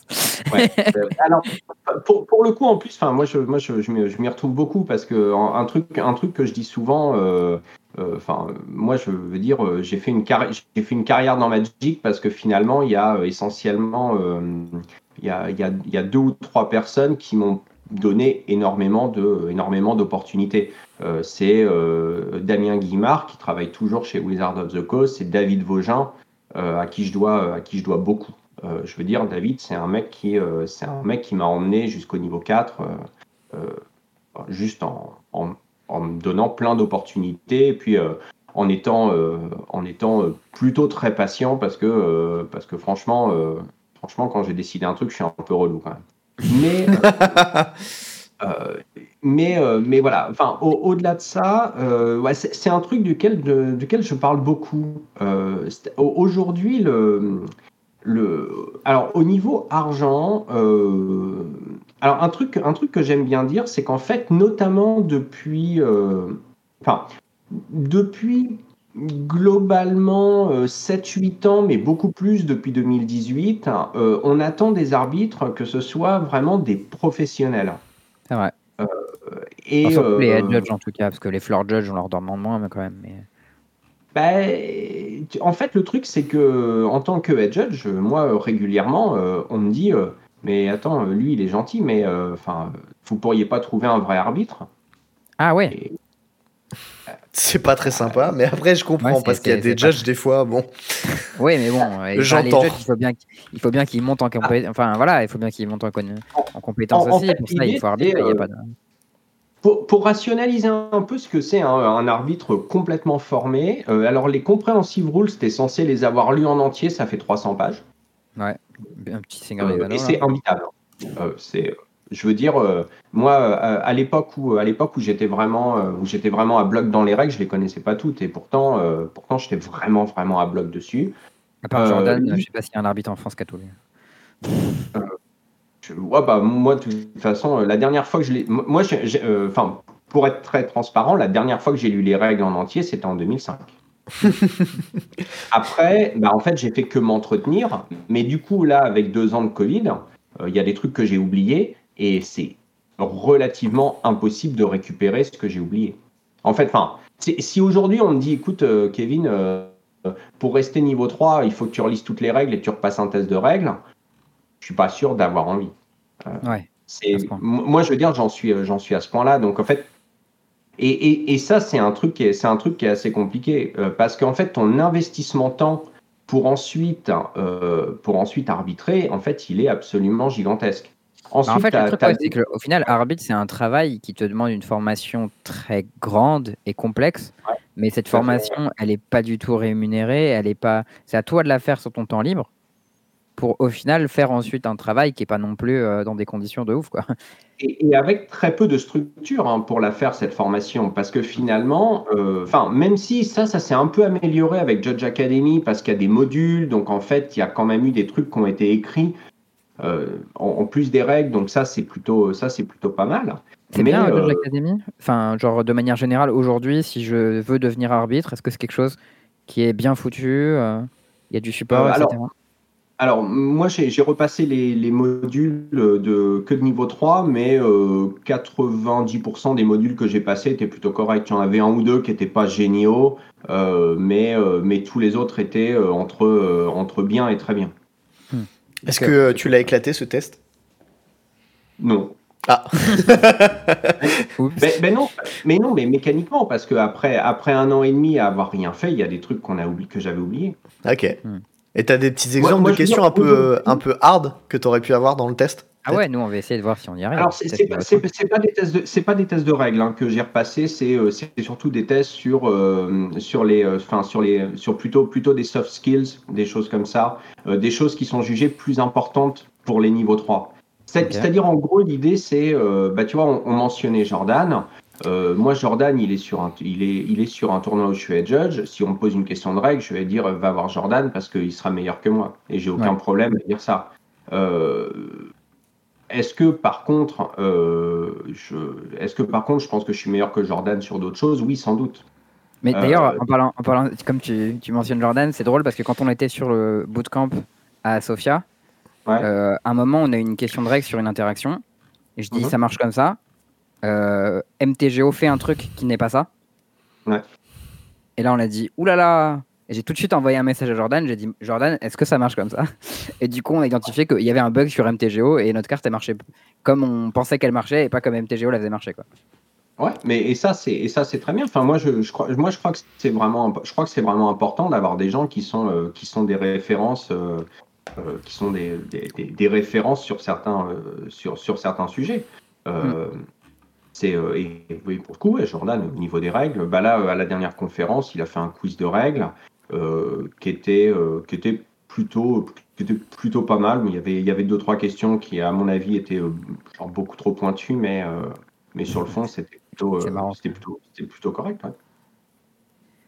et du coup, les questions soft skills, ouais, tu avais commencé à nous parler des trucs de soft skills qu'il avait demandé. Eh ben, Voilà, en, fait, enfin voilà, moi, ce que, en fait, ce que je voulais dire, c'est que donc, donc tu as les 300 pages à peu près de comprehensive rules, ça doit être à peu près ça, peut-être un peu plus, un peu moins, mais dans ces eaux-là. Et puis à côté de ça, tu as d'autres choses, c'est l'IPG et les MTR. Mm. Et là, ben en fait, euh, c'est des documents qui sont pas trop longs, qui expliquent pas toujours suffisamment, euh, parce que je cite euh, le, la personne qui les écrit, euh, c'est pas le rôle des documents d'expliquer. Et, je dis d'accord, mais euh, donc on forme les gens comment dans la mesure où on n'a pas de, où il n'y a pas d'école de formation? Comment on leur explique? Oh bah ils posent des questions. Eh ben ah oui, mais sauf que ça c'est, sauf que ça en fait c'est un truc qui marche que tant que tu as des gens qui veulent bien euh, prendre de leur temps pour répondre. Ouais. Et, un truc qui s'est passé avec le Covid, c'est que bon, bah, finalement, tu as quand même eu pas mal de gens qui étaient un peu, euh, qui étaient un peu des tauliers qui sont partis. Alors en France, pas tant, mais euh, dans beaucoup de pays. Et donc, du coup, tu as une perte de connaissances euh, assez, assez massive. et aujourd'hui, bah, c'est. alors, il y a tout un programme de conférences donc, ça, pour, pour retransmettre du savoir. Mais voilà, en, gros, en gros l'idée, c'est finalement, tu as une masse euh, de connaissances dont la plupart des gens se disent ouais, enfin ça va, c'est quand même un peu la base de connaître les règles. Euh, bah, sauf qu'en fait, en vrai, c'est euh, j'ai envie de te dire pour un pour, pour un truc qui est parfois pas payé et souvent moins que le SMIC. Je connais pas beaucoup de boulot payé au SMIC qui, qui, requiert, qui requiert ce niveau de formation. Ouais. Oui, mais tu comprends, Kevin, tu vis de ta passion, t'es privilégié. ah Les poils se vérifient. Euh, mais ça, je, l'ai déjà entendu. Ah, comme, je, comme je disais, un jour, il y a, j'ai expliqué déjà il y a 15 ans à quelqu'un qui me disait quand même, arbitre, on gagnait une boîte, c'était quand, même, quand même une belle journée. Et où je disais, bah écoute, euh, dans la mesure où ma journée elle dure 16 heures, euh, j'arrive pas à être certain qu'à 5 euros de l'heure, ce soit une belle journée. Et là, la personne se demande pas, elle me regarde, elle me fait Ouais, enfin, t'as la bouffe gratuite quand même. Et je dis Ah bah oui, wow alors, là, sandwich. Nice.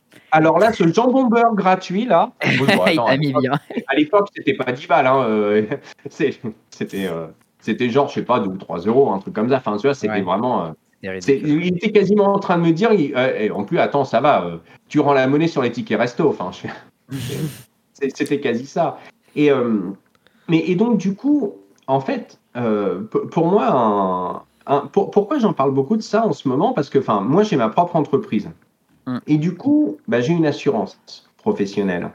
Euh, mais il y a beaucoup d'arbitres. Bah, déjà, les magasins ne euh, veulent pas forcément leur faire des contrats, ne veulent pas forcément facturer parce qu'en fait, ils sont assez ravis de de, donner une boîte qu'en fait à la fin de l'année ils mettront comme perdu dans l'inventaire, donc ce qui fait qu'ils ont donné un truc qui leur coûte zéro, qui va être déduit de leur charge, euh, enfin qui va s'ajouter dans les charges parce que dans perte et profit en fait ça passe en charge hein, les pertes. C'est clair que pour eux, euh, enfin donner une boîte ça leur coûte beaucoup moins cher que de facturer un mec parce que du coup ils vont devoir payer la TVA machin et tout.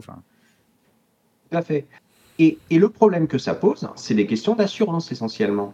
Euh, mm parce que bah, j'imagine que, enfin, parmi ceux qui nous écoutent, demandez-vous à quel point l'escalier qui va dans la cave de votre boutique où vous jouez, il est en bon état.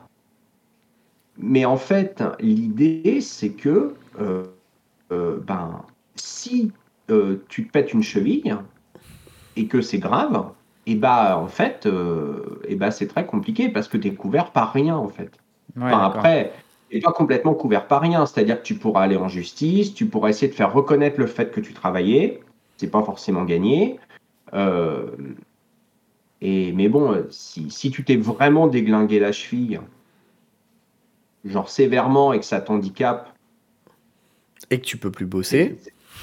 Bah, tu peux plus vraiment bosser selon ton boulot. Hein. C'est-à-dire que là, euh, moi, oh, enfin, quand je vais sur les tournois, il faut que je marche un peu, mais bon, euh, même si j'avais une cheville un peu en vrac, euh, bon. Ouais, Judge avec des béquilles, tu galérerais pas mal, je pense. Hein. Oui, bah, enfin, vu que moi j'aime bien être entre les tables, mater des games, ouais, je pense que, je pense qu'en effet, je galérerais pas. Mais bah, de toute façon, il y avait un, il y avait un arbitre aux, États-Unis qui était en fauteuil roulant. Bon, bah, pour lui, c'était un peu compliqué parce que dans la mesure où c'est assez rare que les tables soient suffisamment espacées pour que déjà un arbitre puisse passer. alors, maintenant, c'est un peu mieux avec, Legacy. Legacy fait quand même les choses beaucoup mieux que le faisait Channel Fireball. Mais c'était. Moi, moi, je me rappelle être ressorti de Grand Prix à l'époque, j'avais des bleus sur les cuisses. Ah oui, avec les chaises et tout. de chaises, Avec les chaises, ouais. Ah bah personne fait gaffe quand, tu, quand il se lève. Toi, tu es derrière, tu prends l'enfer. Et comme moi, je suis un peu grand, ça m'arrive pile au niveau de la cuisse. Hmm. Enfin, des, choses comme ça. Et, euh, et du coup, bah, bonne ou mauvaise situation, bah, c'est-à-dire, euh, moi j'ai envie de te dire. Euh, pas ouf. Bah, à mon niveau, elle est pas mauvaise. mais au niveau de.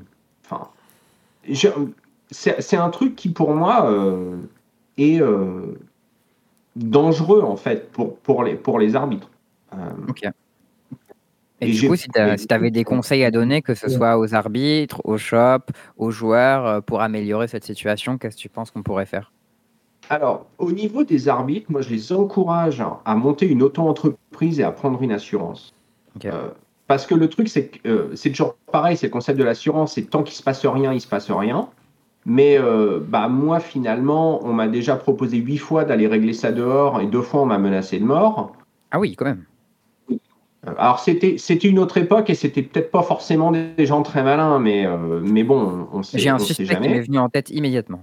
moi aussi. Alors, je ne sais pas à qui vous pensez, mais je pense que c'est pas lui. Ah, ah c'est possible qu'on n'ait jamais entendu parler de cette personne, mais bon, après. je pense que vous n'en avez jamais entendu parler parce que le, c'était un, c'était un random gars, euh, un random gars du Nord. Euh, euh. Ok, non, effectivement, déjà juste du Nord, c'est pas celui que tête. Donc, Mais donc, et, et, donc voilà, donc ça c'est le concept de l'assurance. Alors moi je sais plus combien coûte à ma boîte mon assurance, mais genre ça doit être, je sais pas, genre c'est enfin c'est pas complètement hors de prix, c'est genre 250 à 300 balles par an. Euh, alors ce qui est une somme, mais ah, euh, il faut que tu arbitres régulièrement quand même pour que ça commence à se. Ah oui. Alors en effet, il faut que tu arbitres régulièrement, mais c'est là qu'on en arrive à euh, ce que peuvent faire déjà les boutiques, c'est-à-dire en fait se dire, bah si j'ai besoin d'une compétence, cette compétence elle vaut de l'argent pour ce que j'ai pour ce que j'ai dit avant. Et, et, aussi, et, et là, j'en arrive à ce qu'on peut dire aux joueurs, c'est il y a un moment où en fait, il faut être prêt à payer pour un service qui est rendu. Hmm. Euh, parce qu'aujourd'hui, on est, pour moi, euh, on est dans une situation où on demande quand même beaucoup à des gens qui ne sont pas payés ni même traités pour beaucoup d'entre eux comme des professionnels, sans leur donner les moyens de l'être. Euh, je veux dire, c'est pas c'est pas parce qu'on te file une boîte à la fin du à la fin du week-end que ça te que ça te que ça te.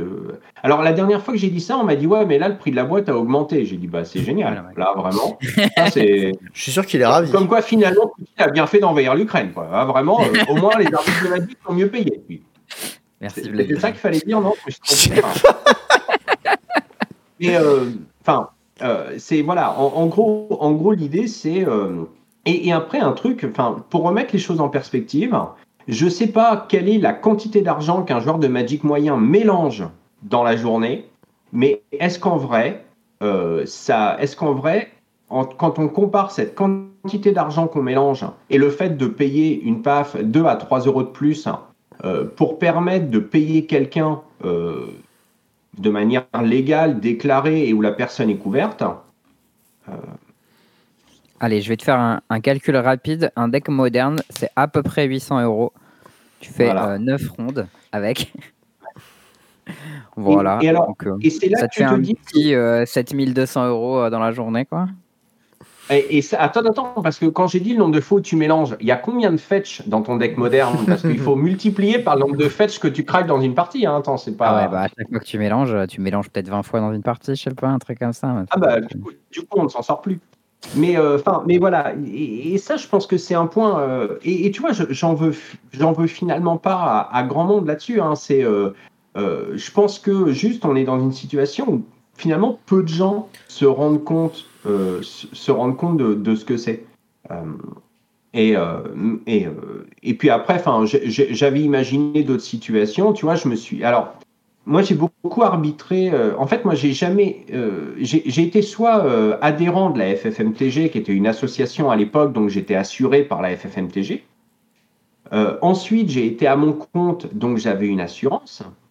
Mais, mais en fait, que je me... et donc toutes ces fois, on m'a proposé d'aller régler ça dehors ou, ou de m'en mettre une directement sur place, hein, parce qu'on m'a on, on m'a on m'a déjà. euh, sur place ou à emporter.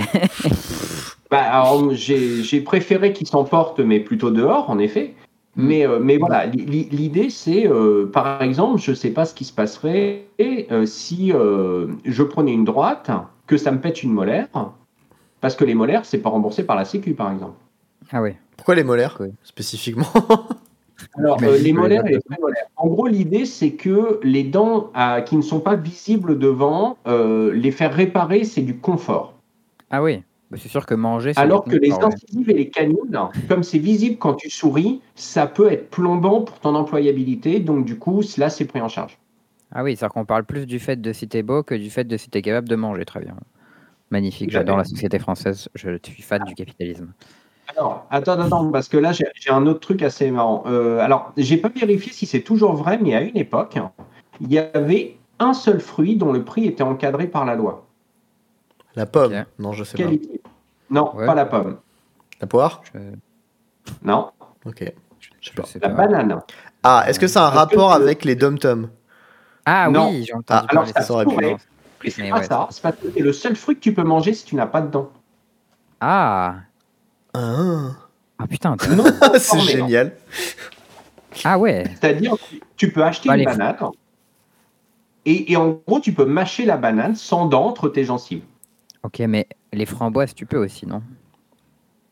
Euh, Ouais. Tu dois pouvoir. J'avais pas pensé aux framboises, mais euh, j'imagine qu'en fait, ils ont dû. que les, euh, fram- les framboises C'est je peut-être cherché qu'il y a peut-être un rapport avec les dom tom Là, c'est possible. Je- mais, mais en fait, voilà. Enfin, tout, tout ça pour dire que. Euh, et puis, bah, je veux dire, euh, quelqu'un. euh, Enfin. je veux dire, que- quelqu'un qui a décidé qu'il allait t'en mettre une.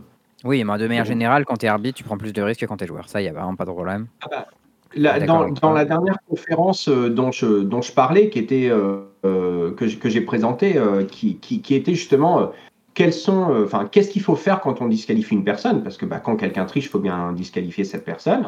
Ouais.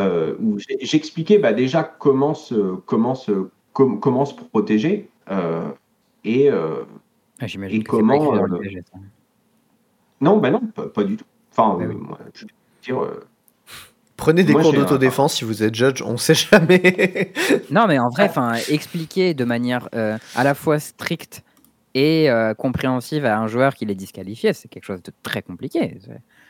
Tu peux pas, enfin, c'est quelque chose que tu dois apprendre aux gens. C'est important qu'il soit fait. Et j'imagine que la première fois qu'un judge euh, il doit disqualifier quelqu'un, s'il a pas son level 2 au-dessus, il est là, il dit bah voilà, il y a un mec, euh, j'ai l'impression qu'il a triché, il a fait un truc, ça rentre des culs, machin, bah je le décu. euh, comment je lui explique, tu vois Ah, Ah ben, et puis, et puis, bah, le, le, le, le- puis, bah, le, le problème que ça pose, c'est que quand, quand tu t'y prends mal, euh, en fait, comme, t'es force, comme tu rentres forcément dans une situation de conflit, Ouais. ce qui est mécanique, hein, je veux dire, quand tu vas dire à quelqu'un euh, tu sors, bon, bah, mécaniquement, euh, tu, viens de, tu viens de générer du conflit, quoi.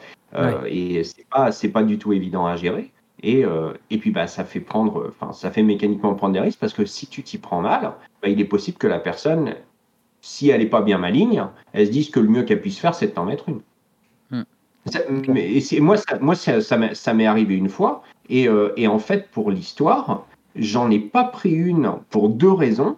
Euh, la première, c'est que j'étais de l'autre côté d'une table. Et quand je me suis levé, il s'est rendu compte que je faisais un peu 30 cm de plus que lui. Et, du coup, et, et la deuxième chose, c'est euh, à l'époque, il y avait, euh, il y avait, il y a Noam Maubert qui s'est rapproché.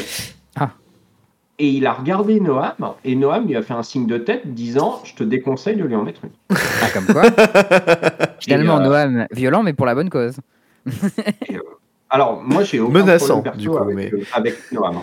Euh, et, euh, et, et, enfin, et, pour ce, et pour ce coup-là, euh, et, pour, et pour ce coup-là, euh, ça aurait quand même été pas mal qu'ils me, qu'ils, qu'ils m'en mettent pas une, parce que je suis pas sûr que je perdais pas.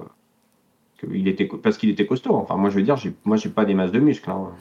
Ouais, mais t'es impressionnant, c'est compte, c'est plus important. Dans la nature, on apprend que les, les prédateurs, ils gagnent. Ils, ils mangent pas les gens qui ont l'air impressionnants, même, même s'ils sont nuls. Ah bah il a pas. euh, Ça m'est arrivé une autre fois dans la rue, un mec qui voulait me taper mon téléphone et, euh, et en fait le gars, euh, je lui ai dit non. Il dit bah vas-y. Et je dis bah non. Et, euh, et en fait il me regarde de haut en bas deux fois, il fait ouais t'as de la chance et il s'en va. Je crois vu. que j'ai eu de la chance, oui. Euh, Ouais, bah moi, du haut de mon mètre 64, tu te doutes bien que c'est plus compliqué. Hein. ah bah oui. Ça, j'ai pas trop de ça j'ai pas, ça, pas trop de doute là-dessus. hein. Oui, pour ceux qui ne le savent bah- pas, Kevin est très grand. hein. Enfin, bien grand en tout cas, Oui, je suis par rapport. 1m93. Voilà. Du coup, mes, mes problèmes principaux, c'est euh, d'avoir, euh, c'est d'être un peu voûté parce que comme en plus je mate des games de Magic comme ça, Ouais. bon bah du coup, le- le- ça va pas, Évidemment. euh, Mais ouais, du coup, petite question. Chaque j'ai- fois j'ai- que je moi sur un tournoi, je suis une voûte, littéralement. Mais c'est vrai qu'une question que j'avais jamais posée, mais en fait, qui est- à chaque fois qu'on en parle, c'est grave intéressant. C'est ouvert aux gens qui sont non-judge, les conférences de judge ou pas? Alors c'est oui, euh, tout à fait. C'est ouvert. euh, c'est ouvert. En fait, tu, sur le site de Judge Academy, euh, il y a, les tournois, il y a les événements qui sont, qui sont annoncés. alors, la seule raison pour laquelle on, une personne pourrait être refusée, c'est globalement des contraintes techniques. du genre, nous on les fait sur Discord, on peut pas avoir trop de personnes parce que Discord limite à 50 personnes en même temps. Ok. Ah ouais, c'est en ligne. Ah, dommage. Euh, Ouais, c'est vrai que je pensais que c'était en Ouais, et puis alors, et puis alors après, bon, y a- parfois on les fait, on les fait IRL. On en a fait une à Grenoble là en, en, en, en octobre dernier. Il y en aura une à Tours, je crois, en avril, quelque chose comme ça. Euh, mais là, le, le- bah là, t'es es limité par d'autres trucs. C'est le nombre de places dans la salle. Ouais, ok. Donc, mais après, sur le fond, il n'y a rien de, il y a, y a rien de, il y a rien de fermé et, euh, et de manière générale, euh, on n'est pas en train de, on pas en train de, de fomenter des complots pour renverser le monde capitaliste. Dommage. Ça m'aurait encore plus motivé à venir. Ben, je, je fais ce que je peux, mais on n'y arrive pas. euh, je- vraiment. Ça viendra peut-être à terme. Ouais. Ok, bah super cool. Si j'ai l'occasion un jour, peut-être, pourquoi pas. ouais. Euh, ok, bah merci en tout cas pour ce retour sur la, le statut de judge. Moi, c'est un truc euh, qui un peu s'est popularisé entre temps quand il y a eu des tournois plus communautaires et pas officiels. Il y a beaucoup eu euh, la part des orgas qui avaient tendance à dire euh, explicitement ce qu'ils donnaient aux judges dans la part de la PAF. Et je trouve que c'est plutôt une bonne chose pour bah, les gens en fait qui participent. On a eu parfois des moments où bah, tu vois, le judge qui est là, euh, il est dans le Discord avec les joueurs, tu vois, au final, et les joueurs ils disent ouais, mais quand même, il n'y a pas assez, euh, c'est un peu dommage et tout ça.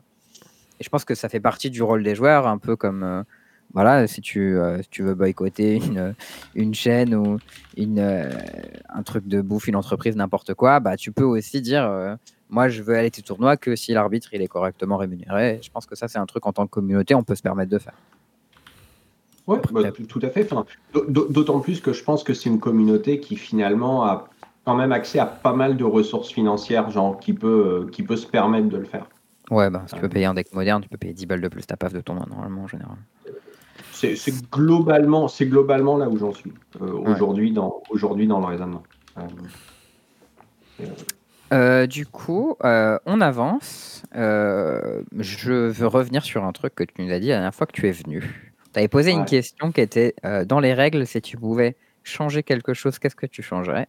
Et à ce Ouais. moment-là, tu nous as répondu je re-rendrais les triggers obligatoires. Euh, Ouais. Est-ce que c'est toujours une bonne idée? Qu'est-ce que tu as à nous dire sur ce sujet? Alors, moi, j'ai une question avant. Hmm. C'est Eh ben, déjà, tu nous as dit tout à l'heure que c'est toi qui as rendu les triggers non obligatoires. Ouais, c'est intéressant. Et déjà, on voudrait savoir cette histoire parce que ça, c'est intéressant. euh, on est toujours bah, à ce Pro Tour Nagoya euh, dont je parlais tout à l'heure. Ouais. Euh, 2011, du coup. Et euh, en fait, c'est un moment où Wizards, quand ils éditaient les cartes, on dit nous n'allons plus faire de trigger avec marqué You May. Hmm. Alors, euh, récemment, ils sont un peu revenus dessus, on va, mais sans trop rentrer dans le détail. En gros, l'idée de l'époque, c'était de dire c'est une expérience de jeu très frustrante pour les joueurs d'oublier un trigger, parce que quand c'est marqué You may draw a card, ben pourquoi je voudrais pas piocher une carte? J'ai juste oublié. Il est nul ce jeu. Ah, d'accord. Non mais alors, on, je- je- on rigole comme ça, mais euh, il, faut, il faut le voir du point de vue d'un joueur, Un joueur euh, casual. kitchen table. Euh, un joueur très casual. Un joueur de En gros- commandeur. Euh, ouais, ou un joueur de commandeur multi. Enfin, enfin, ouais, après, pas Co- commandeur, c'est commandeur multi euh, par défaut, mais euh, oui, oui, enfin, mais, mais en fait, je veux dire, euh, mais, mais- même, même pas forcément. Disons un joueur qui joue pas de format, qui joue avec les cartes qu'il ou elle euh, à, à, à chez, à, chez, à chez lui ou elle. Quoi. Et en gros, euh, ce joueur, cette joueuse qui débute, bah, si en gros la quintessence de l'expérience qu'on lui propose, c'est de se rendre compte que ce jeu est incroyablement compliqué, que tout est optionnel et qu'il y a une masse d'informations qui est complètement délirante à gérer, elle va aller jouer à un autre jeu. Or, en 2011, on est peu après Zendikar, on est seulement deux ans après Zendikar, et Zendikar, ça a été un tournant chez Wizard. C'est le moment où ils ont commencé à marketer Magic beaucoup. Alors pourquoi? Parce qu'en fait, euh, quelqu'un s'était rendu compte qu'en fait Magic, que Wizard of the Coast, qui donc est une filiale de Hasbro, c'était à peu près le seul truc qui faisait gagner de l'argent à Hasbro à l'époque. C'est toujours le cas. Hasbro, ça reste, c'est une boîte qui, c'est une boîte qui vend des Monopoly et, euh, et des poupées Ouais, Aujourd'hui, c'est est une, boîte qui, quasiment, c'est une euh, boîte qui perd du pognon, mais il y a Magic qui, ra- qui rattrape les choses. Alors, c'est pas une boîte qui perd du pognon, c'est une boîte qui finalement gagne pas des masses de pognon, mais Magic s'en gagnait pas mal. Et donc, ils ont choisi de commencer à vraiment investir dans, dans Magic. Et donc, du coup, ils ont modifié deux, trois trucs dans les cartes pour que ce soit une meilleure expérience pour le client.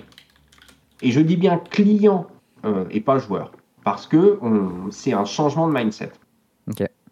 Et à ce moment-là, donc on nous a averti de ça. Moi, j'étais niveau 4 à l'époque, donc on avait euh, une, on avait une mailing list de niveau 4. On nous dit au fait, il va se passer ça. Et je dis, bah, je pense qu'il faut qu'on change les triggers pour le jeu compétitif parce que euh, je pense que ça va pas être une bonne expérience de jeu compétitive. On parle de, changer les cartes pour euh, l'accès de cette population casual au jeu, ce qui est très très bien. Mais au niveau des joueurs compétitifs, je ne pense pas que ce soit viable. Ah, parce qu'avant, euh, tout était en mail, et maintenant, ils ont enlevé les mails, c'est ça? Exactement. Quasi tout était en mai avant, sauf certains trucs qui étaient euh, vraiment faits, bah, genre tu joues une carte euh, qui a un gros défaut. Là, c'était bah, euh, typiquement, je sais pas, Breads. ah oui. L'autre sacrifice permanent, c'est sacrifice, c'est un peu emmerdant. Ouais. parce que c'est le design de la carte. Mais euh, sinon, tu avais un truc, c'est euh, au, au début de ton entretien, euh, piocher une carte, c'était souvent Yume. Ok. Tu vois, ce... et Arène Phyrexian, c'était pas Yume parce que tu perdais un point de vie. Donc en gros, l'idée, c'est si ça pouvait du coup, Du coup, ça vient de là, cette, histoire de euh, mail et de trigger obligatoire, etc., qu'on entend tellement, que moi, j'ai jamais vraiment connu et je comprenais pas trop ce que c'était cette histoire, mais ça vient de là. C'est-à-dire qu'à l'époque où les triggers étaient obligatoires, quand c'était un mail, tu pouvais le rater quand même parce qu'on considérait que tu l'avais pas fait, c'est ça? Bah, tu l'as pas fait, on va dire qu'implicitement, tu as choisi de pas le faire. D'accord. Bah, on a encore beaucoup Voilà. de joueurs de nos jours qui réfléchissent encore de cette manière-là. Alors, il y a beaucoup de nouveaux joueurs aussi qui croient que les triggers, obli- enfin, que les triggers ils sont euh, obligatoires quand il y a marqué, euh, quand il n'y a pas marqué Yumei. Et euh, à chaque fois en compétitif, t'es là, non, en compétitif, il n'y a pas de trigger obligatoire, faut arrêter, tu vois. Alors, alors tout à fait. Et donc ça, c'est ce qui s'est passé. Alors euh, bon, je, je, je, vous- je passe sur toutes les versions de Trigger euh, qui ont été euh, qui ont été testées et qui étaient toutes plus nulles les unes que les autres jusqu'en 2013 à peu près. Vas-y, t'en as quelques-unes d'historiques parce que ça, c'est intéressant aussi. Alors De tête. alors, en fait, tu avais des trucs du genre. euh, alors, euh, tous les triggers peuvent être euh, peuvent être ratés, sauf lui, lui, lui, lui, lui, lui. Très Et bien. puis un jour, quelqu'un met un Batterskull, mais pas le jeton. Du coup, l'autre fait, bah, il a raté son trigger de Batterskull. Et du coup, on a rajouté, alors, sauf si, euh, sauf si Batter, enfin, je caricature, mais en gros, sauf si Living Weapon. Ah, on dirait euh, un programmeur qui saurait pas coder. fait toutes les choses. Il rajoute des Pas cas dans son Switch à l'infini. Mais, mais, mais en gros, voilà. En gros, l'idée, c'est, euh, on a fini par arriver euh, sur, euh, sur ce que moi, je pensais qu'il fallait faire dès le début. C'est-à-dire, tu dis, bah écoute, voilà, c'est pas très compliqué. euh, si tu t'en rappelles, c'est bien. Si tu t'en rappelles pas, tant pis pour toi. Il n'y a rien d'obligatoire. Et, et voilà. Bon, bref. Et, et pourquoi aujourd'hui je pense que c'est une démarche qui fonctionne plus? Parce que Magic Arena. Ok. Il y avait déjà même Magic Online avant. Exact. Alors, j'allais y arriver. Le truc, c'est qu'avant Magic Online, c'était quand même fait pour. C'était pas très pu- public finalement. Ça restait une certaine élite qui jouait à Magic Online. C'est vrai. Mm. Euh, C'est- alors que Magic hyper, Arena, euh, euh, c'est quand même un soft qui est beaucoup plus. euh, qui est beaucoup plus proche de, je sais pas, Hearthstone, par exemple, qui est un Ouais, jeu avec le user friendly. pas forcément un fini scène compétitive. Mais le but de Magic Arena, essentiellement, c'est de- d'amener des joueurs à jouer à Magic. Ouais. À la base, ils ont quand même développé Magic Arena pour ramener des joueurs au jeu pour les envoyer ensuite dans les boutiques. Oui, d'ailleurs, le tutoriel est très très bien fait, alors comme TGO, le tutoriel. Ouais, démerde-toi. Bah, pourquoi un tutoriel sur MTGO Oui, quand t'arrives, tu sais déjà. jouer. Je veux dire, tu ne peux pas commencer à jouer sur MTGO. Déjà, il faut les acheter, tes boosters. Donc, euh, Ouais. Voilà. Mais, et donc, voilà. En gros, l'idée, c'est euh, aujourd'hui, avec deux ans, quasi deux ans et demi de hiatus sur la scène compétitive, euh, eh ben, aujourd'hui, la nouvelle génération de joueurs compétitifs, c'est une génération qui a beaucoup connu Arena, donc qui ne peut plus rater ses triggers. Et du coup, je pense qu'aujourd'hui, avoir une règle qui est complètement contre-intuitive, qui est de dire ah non mais c'est pas parce que c'est obligatoire que t'es pas obligé de le faire. Et du coup on a des joueurs qui se disent ah bon bah rien n'est obligatoire et donc là euh, bon bah non alors le trigger non alors euh, là tu pouvais le rater c'est pour toi. Par contre ça ce truc là tu pouvais t'étais obligé de rappeler à ton adversaire parce que ça c'est pas un trigger. ouais, effet de remplacement, euh, c'est de action, ce genre de choses. Et, donc, et tu prends un warning parce qu'il a mal joué, enfin lui aussi, mais. enfin, alors, et, et- donc du coup, on est à un niveau de, de cohérence qui, euh, est, mais qui, est, qui est pas mieux qu'avant, euh, ni moins bien qu'avant, mais qui est moins compréhensible aujourd'hui qu'il l'était il y a 10 ans. Mm. Je suis assez d'accord parce que nous, du coup, on a eu euh, sur notre euh, Discord, notre communauté de manière générale, un afflux de joueurs pendant la période Arena, qui étaient des gens qui jouaient en ligne, du coup, quand on a eu les nouveaux tournois en papier, ils sont arrivés sur circuit-là. Et ils Ouais. n'étaient pas du tout, euh, voilà, c'était pas des joueurs de papier, ils connaissaient pas trop. Quand on a commencé à leur dire, mais non, mais ton adversaire il rate son trigger, tu les rappelles pas, tu vois, genre il s'est potré. Il dit, ah bon, ah d'accord. Et après, tu es là en mode, bah non, mais quand ton adversaire il rate son trigger Fable, par contre, tu es obligé de lui rappeler, parce que Fable, c'est pas juste un trigger, machin, c'est cette base action, le truc qui va dans le stack, il est obligé de le faire. Et t'es en mode, ah bon, mais alors du coup, c'est lesquels que je dois rappeler, ceux que je dois pas rappeler? Je dis, ah bon, mais Kalitas, mon oppo, il a pas fait de zombie, il a oublié. Je dis, ah bah non, tu peux pas, parce que c'est un effet de remplacement, de machin. de- Ah bah, c'était pas clair. En mode, bah, oui, c'est vrai que c'est pas facile. Quoi. Nous, c'est des trucs qu'on connaît, on a assimilé, on sait. Mais en vrai, c'est difficile, c'est très compliqué. En fait. C'est pas du tout intuitif. Bah, Alors après, il y, avait, il y a un- il y a un- il y avait un autre intérêt hein, à faire les triggers comme on les a fait, c'est que quand tu oublies un... À l'époque, avant qu'on change la règle sur les triggers, euh, l'idée, si tu oubliais un trigger, c'est soit euh, euh, obligatoire, il fallait backuper toute la situation jusqu'au point de l'erreur. Ah oui, c'est chiant. Ah bah, Oui. alors, essentiellement, parce que comme la plupart des triggers sont début d'entretien, faut toujours backuper la draw. Ouais. Alors aujourd'hui, on le fait beaucoup plus qu'avant, mais à l'époque, on avait la règle, c'était globalement tu backup jamais une draw. Aujourd'hui, on le fait euh, de manière beaucoup plus libre, mais euh, pas n'importe comment non plus. Mais aujourd'hui, au moins, on se, se dit qu'on peut le faire.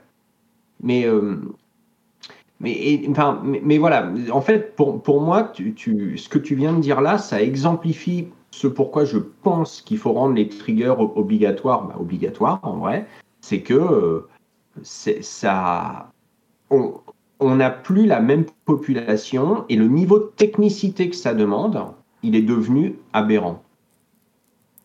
Au niveau de technicité de se rappeler de cette rigueur Bah, savoir ce qu'est un trigger, savoir ce qu'est un effet de remplacement. Pourquoi Qualitas c'est pas un trigger alors que alors que tel merguez qui met une- un token de 2 c'en est un? Franchement, ça devrait. hein. Peut-on demander aux joueurs pour d'avoir éviter qu'il y ait des effets de mort, ouais, tellement de des, des- des règles et des wordings des cartes Je pense, a fait... je pense que Kalitas, ça pourrait être un delayed trigger. Après, euh, Genre, moi je sais la pas. hein, créature meurt, exile it instead, when you do, create a tutu. Et Oui, coup, mais enfin, on va pas faire ça pour toutes les cartes, quoi. C'est ça le problème. Il faudrait faire ça pour les sagas. faudrait Non, faire ça mais ci, en vrai, il y aurait. Enfin. Il pourrait y avoir un effort, il pourrait y avoir un effort côté MTG, pas côté Wizard, euh, dans le design des cartes pour penser au fait que ok les triggers ils puissent être potentiellement oubliés. Comment est-ce qu'on résout ça, tu vois? Alors ça, ça, ça, ça existe. En fait, le, le wording dont tu parles, le wording when you do, c'est Ouais. un wording qui a été introduit il y a 5-6 ans peut-être. Je me demande si c'est pas à Amonkhet. Donc je sais plus en quelle année c'était. Euh, Euh, Amonkhet, c'était quand il y a. mais Ouais. c'est J'ai un vague souvenir d'Amonkhet. Amonkhet, Mais en c'était gros, au moment où l'idée, ils ont c'est fait que- Exert. Et c'est vrai qu'Exert c'était différent. Kalitas, ça date de 2009 en fait. C'est de ces handicaps, je crois, ou un truc comme ça. Non, Non, c'est euh, Oath of the Gatewatch. the Gatewatch 2014, je crois. Ou 2015. À 2014, ouais. Ok, bon, enfin, mais en tout cas, c'est un peu, c'est c'est un peu, c'est avant When You Do. C'est avant, ouais. Euh, ouais. C'est c'est si récent que ça, Kalitas? C'est Bah assez ouais, récent. c'est Pro, Pro Tour euh, Ah ouais. Eldrazi. Mais c'était un Pro Tour en moderne, c'est celui d'après du coup. Oui, la carte elle est sortie. Non, parce qu'il y avait Mimic et Mimic, c'est Oath of the Gatewatch aussi. Oui, mais comme c'était en moderne, ils n'ont pas joué Qualitas en moderne. Ah oui, d'accord. Et du coup, au Pro Tour d'après, Shadow of Ornistrad, c'est celui où il y a le Pro Tour de le top 8 de fou, etc. euh, avec euh, Hmm. LSV qui revient, enfin bref. Euh, mais en fait, enfin, moi ça me paraît pas si choquant, tu sais, des trucs un peu complexes et tout. Genre, euh, moi, moi, en été, la façon dont, dont j'ai appris à me jouer à Magic, c'est bah, euh, tu joues, tu joues contre des gens plus forts que toi, ils connaissent mieux les règles, tu te prends des warnings, des fois tu perds des games, et puis bah, t'as pris un warning, tu sais pourquoi tu l'as pris, t'as fait une erreur, tu t'es fait baiser sur un truc, bah t'apprends, et c'est comme ça que j'ai appris à jouer à Magic. Donc, moi, de mon point de vue, hein. ça, me- ça me semble pas choquant, tu vois, de te, de te faire baiser quelques fois au début, et que ensuite bah c'est toi qui, qui, qui la mette au suivant qui va pas connaître la règle quoi. Bah, d'un Je, côté, je trouve oui, pas ça choquant hein, mais bon. D'un côté, oui, et d'un autre côté, c'est un peu le syndrome euh, il leur faudrait une bonne guerre. Moi, j'en ai chié, pourquoi eux, est-ce qu'ils j'en chierais pas? Alors qu'au final, on peut faire un truc plus intelligent. Enfin, Ouais, je suis, je suis, Et- je suis, je suis d'accord. Moi de, mon- de mon point de vue, tu vois, ça me paraît, je suis en mode bah, un peu osef, tu vois. Et en plus de ça, j'en tire un avantage parce que bah, je connais mieux les règles que la plupart des gens qui viennent d'Arena et comment Hmm. ça se joue en papier, etc. Mais après, euh, pff, ouais, je sais pas. Je... En fait, je- ça m'emmerde de me dire que genre, je vais, je vais devoir me mettre dans une situation où je dois rappeler à mon oppo quand il fait de la merde. Et ça, c'est overall toujours un truc assez atroce. Ce sentiment, alors, genre, typiquement Narset, tu vois, on quand. le fait, on le fait. Ah, mais on le fait déjà quand ton adversaire il fait de la merde sur des trucs qui sont pas des triggers. Hein. Mais ton je- adversaire il oublie son trigger fab, tu lui rappelles. Ton adversaire il oublie d'exiler sa bête, euh, enfin d'exiler ta bête sur Resting. bon, non, ça marche pas parce que c'est ton truc, mais C'est un trigger. bref, il y a plein d'effets de remplacement. Il oublie de le faire, j'en sais rien. Il, il met sa bête au cimetière alors qu'elle est pas morte. Tu dis bah non, elle est pas morte. Enfin parce que elle a pas assez de dégâts. Il y a plein de trucs où tu corriges ton adversaire quand il fait de la merde. Juste, on le fait pas sur les triggers. Genre, que, typiquement, tu vois, l'effet de Narset, je trouve ça ultra relou d'avoir à penser pour ton adversaire à ça, tu vois. Et genre, certes, c'est ma carte, certes, c'est un effet négatif pour lui, mais euh, genre, c'est moi qui me prends des warnings quand lui il fait de la merde, tu vois. Enfin, on en prend tous les deux, mais. euh, Mais enfin, je sais pas, c'est- hyper chiant, quoi. En, en fait, c'est. euh, je pense que je pense qu'il faut se demander ce que c'est la philosophie générale du truc, c'est-à-dire est-ce que Magic c'est un jeu qui se joue à deux ou pas? Et et moi j'ai quand même l'impression qu'une partie de Magic, bah, c'est une interaction de cartes contrôlée par deux joueurs et que chacun des joueurs doit euh, s'assurer que ces cartes se résolvent correctement. Euh, je, je pense que la, dire ah bah je n'avais pas à lui rappeler qu'il pouvait, qu'il n'avait pas le droit de piocher. Dès lors, il a pioché une carte. Dès lors, je lui fais ses idées pensées. violent. Je, je, je- je suis pas sûr qu'on soit dans, dans une partie de Magic là. Ouais, et puis même, il y a des trucs, genre par exemple, ton adversaire, il connive avec son Ledger Shredder. Il défausse un spell, il oublie de mettre un compteur. Mm. T'es obligé de lui rappeler. Ouais. Bah oui, parce que il a mal résolu son spell. Mais s'il oublie son trigger Ledger Shredder, t'es pas obligé de lui rappeler. Ouais. Tout à C'est bizarre. Genre, pourquoi est-ce que tu dis pas juste, ben voilà, euh, soit on fait tout, soit on fait rien Et si on fait rien, bah alors auquel cas, euh, les, les- les games, c'est le bordel. Il y a des trucs qui sont pas logiques, il y a des bêtes qui meurent pas alors qu'elles devraient mourir, euh, il y a des compteurs, ils sont pas là, des effets sont mal résolus parce que l'adversaire, il sait pas comment ça marche. Enfin, Ah bah, je veux dire, si tu fais ça, en fait, t'as plus besoin d'arbitre. hein. Ouais, bah c'est ça, hein, on mal et on. Mais non, mais Et quitte à faire les choses bien, parce les que faire je veux bien dire, bout, pourquoi pas enfin, préparer une partie où, il y a- où- où tout est faux, quoi. C'est. euh, Enfin bon, bref, moi je suis pas, je suis pas du tout contre cette idée. Je pense que j'y perdrai un petit peu parce que à mon avis, euh, je, fais plus attention et je connais mieux les règles que le joueur moyen, mais mais ça me choquerait pas. Je, pense que, euh, je pense que pour le jeu en général, revenir au trigger euh, obligatoire, je pense c'est mieux. Pour la portion joueur qui a actuellement un edge, évidemment, c'est moins bien. Ouais, Et ça, je l'entends tout à fait. hein. C'est, euh, Non, mais c'est pour ça que moi, le, le premier truc que j'ai dit, c'est je suis probablement pas le plus objectif parce que bah moi j'y gagne quelque chose. Donc euh, voilà. Ouais, C'est Ouais, c'est- enfin, mais c'est tout à fait raisonnable en fait. hein. Et, et- et d'ailleurs, je pense que quand les triggers sont, euh, sont obligatoires, enfin, quand les triggers, en remettant les triggers obligatoires, je pense que par contre, si un trigger est oublié, il faut pas revenir en arrière, etc. C'est genre, euh, on- en fait, on, on fait euh, comme aujourd'hui, euh, sauf, mais sauf qu'on le met obligatoirement sur la pile à ce moment-là. ouais, ok. Bon, il y aurait quand même des petits risques de triche, etc. Mais bon, Pas, y a pas beaucoup aucun- plus que nous, en fait. aucun monde n'est parfait de toute manière. On peut pas faire euh, tout au max. Du coup, bah, dans cette histoire de, de trigger, euh, de choses obligatoires ou non, etc., c'est une très bonne transition euh, vers une petite polémique qu'on a eue récemment. Euh, Ouais. Il y a eu beaucoup de mèmes sur Twitter, etc. Je sais pas si tu très présent sur Twitter, mais vu que tu pas au courant, je pense pas. J'ai euh, Euh. délai mon compte il y a, euh, il y a une dizaine d'années, je crois. Bah, c'est pas toujours très sain et positif, mais bon, il y a beaucoup d'actions, des choses intéressantes, etc. Moi, j'aime bien, perso. Euh, en tout cas, ce qui s'est passé, c'est qu'il y a eu un tournoi, alors c'était les Energy Series, si je me trompe pas, aux US, où euh, dans les tableaux, tout appuie, ou un truc comme ça, il y a un des joueurs qui joue, donc il joue en pionnière. Mhm. Euh, Il y a un mec qui a une shoulder raid sur table, euh, Ouais. et euh, qui du coup fait perdre 2 PV à l'adversaire à chaque fois qu'il pioche. Euh, son adversaire, il caste un considère, il Ouais. pioche, pas de réaction, il attend, ça bouge pas, il dit ok, bah, il, a, il a oublié, pas de souci. Lui, il était genre à 2, un truc comme ça, donc il était obligé que son adversaire oublie pour pouvoir continuer. Du coup, bah, il fait opt, il résout son opt, il pioche, et là, l'adversaire lui dit tu prends 4. Ouais. Euh, lui, il comprend pas parce qu'il dit bah non, t'as oublié le premier, donc ok, je prends deux, mais je prends pas quatre. Euh, ils appellent l'arbitre. Euh, l'arbitre, il dit bah opt, c'est un instant. Donc euh, mon ruling, c'est que t'as casté ton opt en instant en réponse au trigger de Sholdred. Et Mhm. du coup, bah il y avait juste les deux triggers sur la pile et ils sont résolus et t'as pris 4. Ouais. Et c'est le ruling correct. Euh, mais il a fait Ouais. beaucoup parler de lui sur Internet parce que bah voilà, comment est-ce que le joueur A, il doit vérifier que son adversaire a oublié? Est-ce qu'il doit dire, euh, est-ce qu'il se stack empty, tu vois? Est-ce que la pile est vide pour pouvoir pas jouer son deuxième instant Enfin voilà, parce que comme il jouait Phoenix, il était obligé de jouer ses spells en main phase. Il peut pas juste changer de phase. Ouais. Euh, donc euh, voilà, il y a eu ces questions. Est-ce que cette règle elle est mal faite? Moi, j'aime pas trop ce genre de règle perso, mais voilà, je te laisse donner un peu ton avis sur ça. Comment tu penses que ça doit être réglé? Est-ce que c'est bien comme ça ça doit changer? Qu'est-ce qu'on peut faire? Euh, alors, de manière générale, euh, je crois que c'est important de se, de s'intéresser à la manière dont la, l'infraction est, est, est rédigée. Ça s'appelle missed trigger. Hmm. Et, euh, et missed, ça veut dire euh, trigger raté. Mhm. C'est pas forgotten trigger qui serait euh, Trigger oublié, ouais. Oui. En gros, les règles ne s'intéressent pas à savoir si le joueur l'a oublié. On veut s'intéresser à savoir si on a une preuve qu'il est totalement impossible que ce trigger se résolve à un quelconque moment. Et, euh, et, et Donc tu peux avoir oublié, mais pas n'avoir, mais n'avoir pas raté, c'est ça? Exactement. Je peux avoir totalement oublié mon trigger, mais euh, on fait une pile qui ressemble à rien.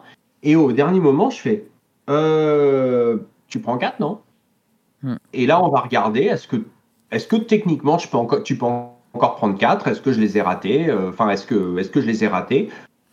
Ou, pas Et parce que c'est vraiment, le, c'est vraiment le, le- le point, le point clé. Alors, pourquoi ça? Parce que euh, le but, c'est pas de faire de Magic un jeu de gotcha un jeu de eu.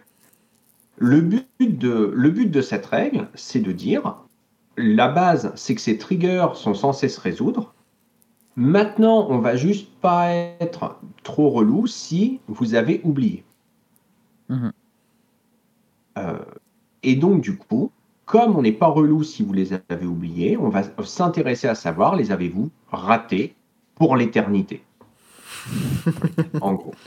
Pour toujours et à jamais.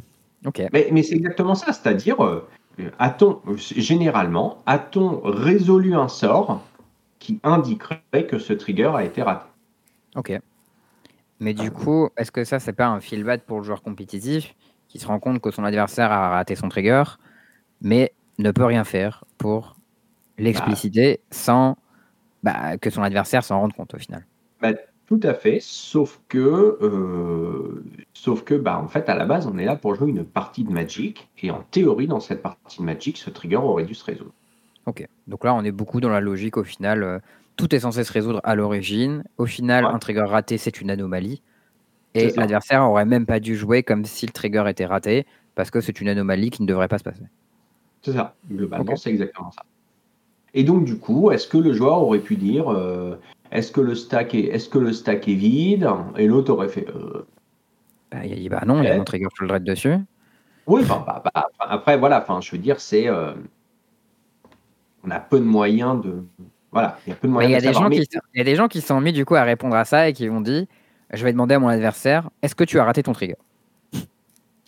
La Et on va voir s'il répond oui ou non, tu vois. Ce qui au final est un peu triste de devoir en être allé jusque-là, mais au final, bah. Moi, j'ai une question subsidiaire suite à ça. Si tu demandes à ton adversaire as-tu raté ton trigger qu'il te dit oui et qu'ensuite il appelle un judge, est-ce que sa réponse va avoir la moindre incidence sur le ruling que le judge va faire? Alors là, c'est compliqué parce que, euh, alors d'une part, euh, que veut, alors que veut dire le mot raté? Euh, Dans Miss Trigger, quand même, c'est lui raté, non? Ben oui, mais ce que, ce que je veux dire, c'est qu'en fait, on va, on, là, on, là, on va rentrer sur des, sur des trucs de, sur, sur, sur des trucs un petit peu de sémantique. C'est-à-dire que l'adversaire peut dire, bah, en fait, il m'a demandé si je l'avais oublié à un moment. Oui, je l'ai oublié à un moment. Moi, c'est ça que j'avais compris. Moi, je veux dire, ça m'arrive souvent de dire, j'ai raté un truc Mhm. quand je joue à un jeu de société. Et euh, bon, souvent, c'est que j'ai oublié quelque chose. Donc, ce que, ce que je veux dire, c'est que euh, c'est c'est un, c'est un truc qui est compliqué. Euh, de manière générale, je pense que l'arbitre, il va toujours dire, bon, euh, indépendamment des considérations sémantiques, on va regarder si ce trigger pourra encore être sur la pile, oui. non. Tu vois ton truc sert à rien, Charles. Bien joué. Dommage. J'en étais à peu près sûr, mais je me suis dit, bon, on va quand même vérifier. bon, du coup, j'imagine que la seule solution, c'est juste de pointer à l'adversaire son trigger et de move on. Euh, c'est ce qu'il fait, hein, Shota Yasuka, tu oublies un trigger, il dit hop hop hop, ton trigger il est où? Ouais. Il s'en bat les Oh, couilles, et comme ça après quand tu perds, ben.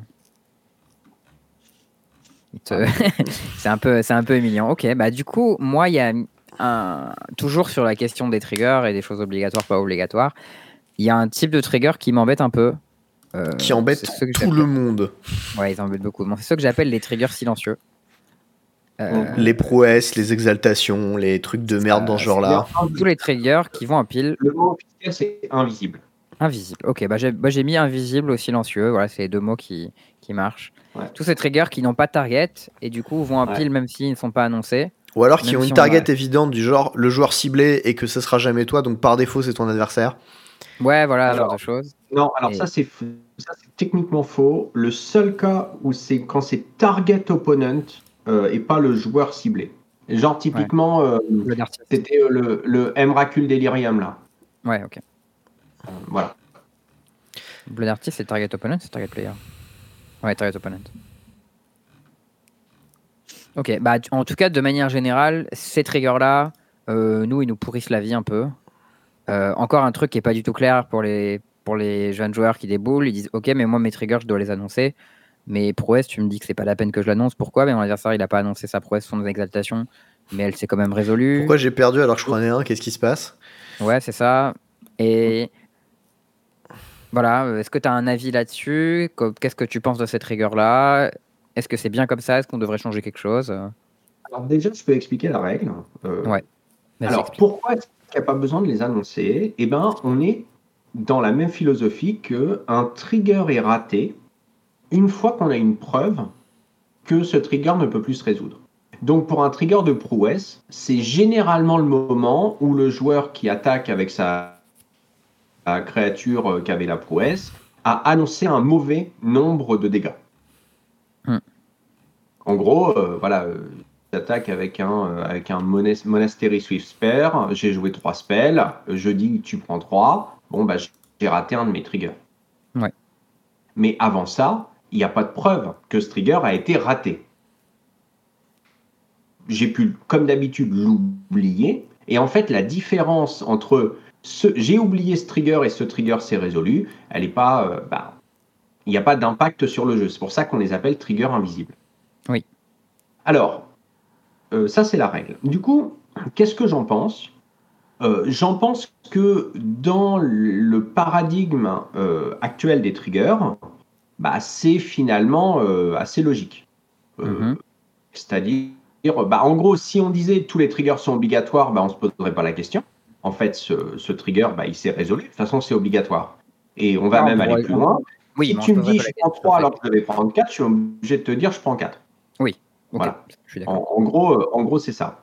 Dans Et le sinon, paradigme. si on, si on l'a loupé tous les deux, bon, bah, on l'a loupé tous les deux, et puis. de- en fait, de, de manière générale, il n'y a pas de règle à Magic qui soit favorable aux personnes qui voudraient faire rater les triggers à leurs adversaires. Et ça, Mhm. c'est fait pour. Encore une fois, bah, parce que euh, on considère que, le, que, que ce trigger, il devrait se résoudre. C'est juste qu'on n'a pas envie d'y passer la nuit si jamais tu as oublié euh, tellement que tu l'as raté. Ok. Mais ça, en même temps, pour le Après, joueur en face, c'est c'est pas forcément très pratique non plus, le fait qu'il sache pas. En fait, moi, il y a un truc qui m'embête, et c'est que je trouve que à tout moment dans une game de Magic, le stack devrait pouvoir être clair pour les deux joueurs. Ouais. Et ces triggers invisibles, ils font que des fois, il y a des trucs qui apparaissent tout seuls dans le stack sans qu'on les ait mentionnés. Et ça, ça m'embête. Parce que euh, Ouais. je trouve que Euh. c'est important qu'une game de Magic, elle soit compréhensible pour tout le monde. Et euh, qu'on n'ait pas besoin de reposer des questions du euh, Attends, elle ressemble à quoi la stack maintenant? Parce que en fait, on avait tout explicité, mais il y a un truc qui a popé dedans au milieu sans qu'on l'ait dit. Quoi. Ouais, alors, ça- mais ça, ça, euh, en fait, là, on rentre dans, euh, dans un des marronniers de l'arbitrage qui est globalement comment gérer la communication entre les joueurs. Euh, on peut pas. Alors, je vais commencer par un truc. Le saviez-vous? Les règles indiquent qu'au début de la partie, un joueur doit présenter son sideboard à l'adversaire pour que ce dernier le compte. MTR Merci. 3.14, on sait. MTR 3.16. 16 presque. Bon. 3.16. Le savais-tu Je milite pour que tout le monde le fasse en France depuis que je sais que cette règle existe. Alors moi je le C'est ça fais sans le dire à mon Et je le oppo. sais parce que je, il le sait c'est-à-dire- parce que je l'ai fait en coverage à Sofia devant Joel Larson qui n'a pas montré son sideboard. Mm, Moi Alors, ce que je c'est fais du coup, c'est que je prends les 15 cartes, je les étale devant moi et ensuite je les remballe pour montrer qu'il y en a 15. Voilà, c'est tout. Parce que sinon ça prend une plombe et ça me fait chier. Alors, pour l'histoire, en fait, euh, moi, je, j'étais dé- je, je crois que j'étais déjà niveau 3, je ne savais pas que c'était dans les règles. Euh, J'ai découvert ça pour la première fois au Japon, parce Japon, qu'au Japon, ouais, tout le monde le fait. Ils le font au Japon. Et, euh, et en fait, euh, alors pourquoi je raconte ça? Bah, Parce que si un joueur ne le fait pas, eh ben, il n'y a pas de pénalité, et donc du Ouais. coup, bah, en fait, personne ne le fait, ou à part au Japon, hein, globalement. Moi, je le fais et j'encourage tous les gens qui me suivent à le faire. Et, euh, et, et, et en fait, bah, on, on est dans ce genre de truc où euh, on est au. On est obligé de prendre des décisions qui se basent sur euh, un petit peu la manière dont les gens jouent raisonnablement à Magic. Mhm. C'est-à-dire, bah, les gens le font pas, etc. Et, et enfin, et, voilà, en fait, enfin, je veux dire, finalement, fait, à un moment, on es est en un peu, me dire, on est un là, peu à l'épreuve de la manière dont les gens, dont les joueurs jouent. Et du coup, dire aux joueurs, vous avez l'obligation de représenter le stack de manière parfaite, ça va pas être facile parce que bah, généralement, autant quand ton, ton spell, tu le mets sur la pile, bon, bah, c'est bien parce que tu as la carte, tu vois. Déjà, quand il faut, s'il faut mettre une copie, c'est pas simple. Euh, mais euh, Oui, d'accord, mais quand il y a un trigger Prowess, un trigger Exalt ou un trigger Esper Sentinelle, euh, montrer ta carte de doigt, c'est pas très compliqué. hein. oui, enfin, c'est. Mais, mais, mais après, de la même manière, c'est euh, je montre ma carte du doigt, mon adversaire l'a pas vu parce qu'il regardait ses points de vie à ce moment-là. Du coup, qu'est-ce qui se passe? Ça, on a toujours le cas, mec. Oui, mais avec en, plein de en fait, triggers. voilà. Ah bon, c'est la communication. mais, De manière La- la- la- optimale, tu dis trigger en montrant ta carte, ce qu'on fait pour beaucoup de choses, et, euh, et on comprend. Et après, oui, si ton adversaire il est pas attentif au moment où tu annonces tes triggers, bah, il va pas savoir que tu as mis un trigger dans le sac et on peut pas y faire grand chose en vrai. hein. Son adversaire, il Et- n'est pas et- attentif au moment où, je sais pas, euh, tu as pioché et il va dire est-ce que tu as pioché? Ben, Tu vas dire oui. Enfin, Oui, mais, mais en fait, ce, que, ce, que, ce que je veux dire par là, c'est que euh, sur, sur le fond, euh, dès qu'on est, dès qu'on rentre dans le domaine de la communication, de toute façon, c'est l'enfer. Euh, suis parce que euh, sans aller jusqu'à mentir, bah, c'est juste qu'il y a des fois où euh, je pense à autre chose, j'ai pas fait gaffe, j'ai pas regardé.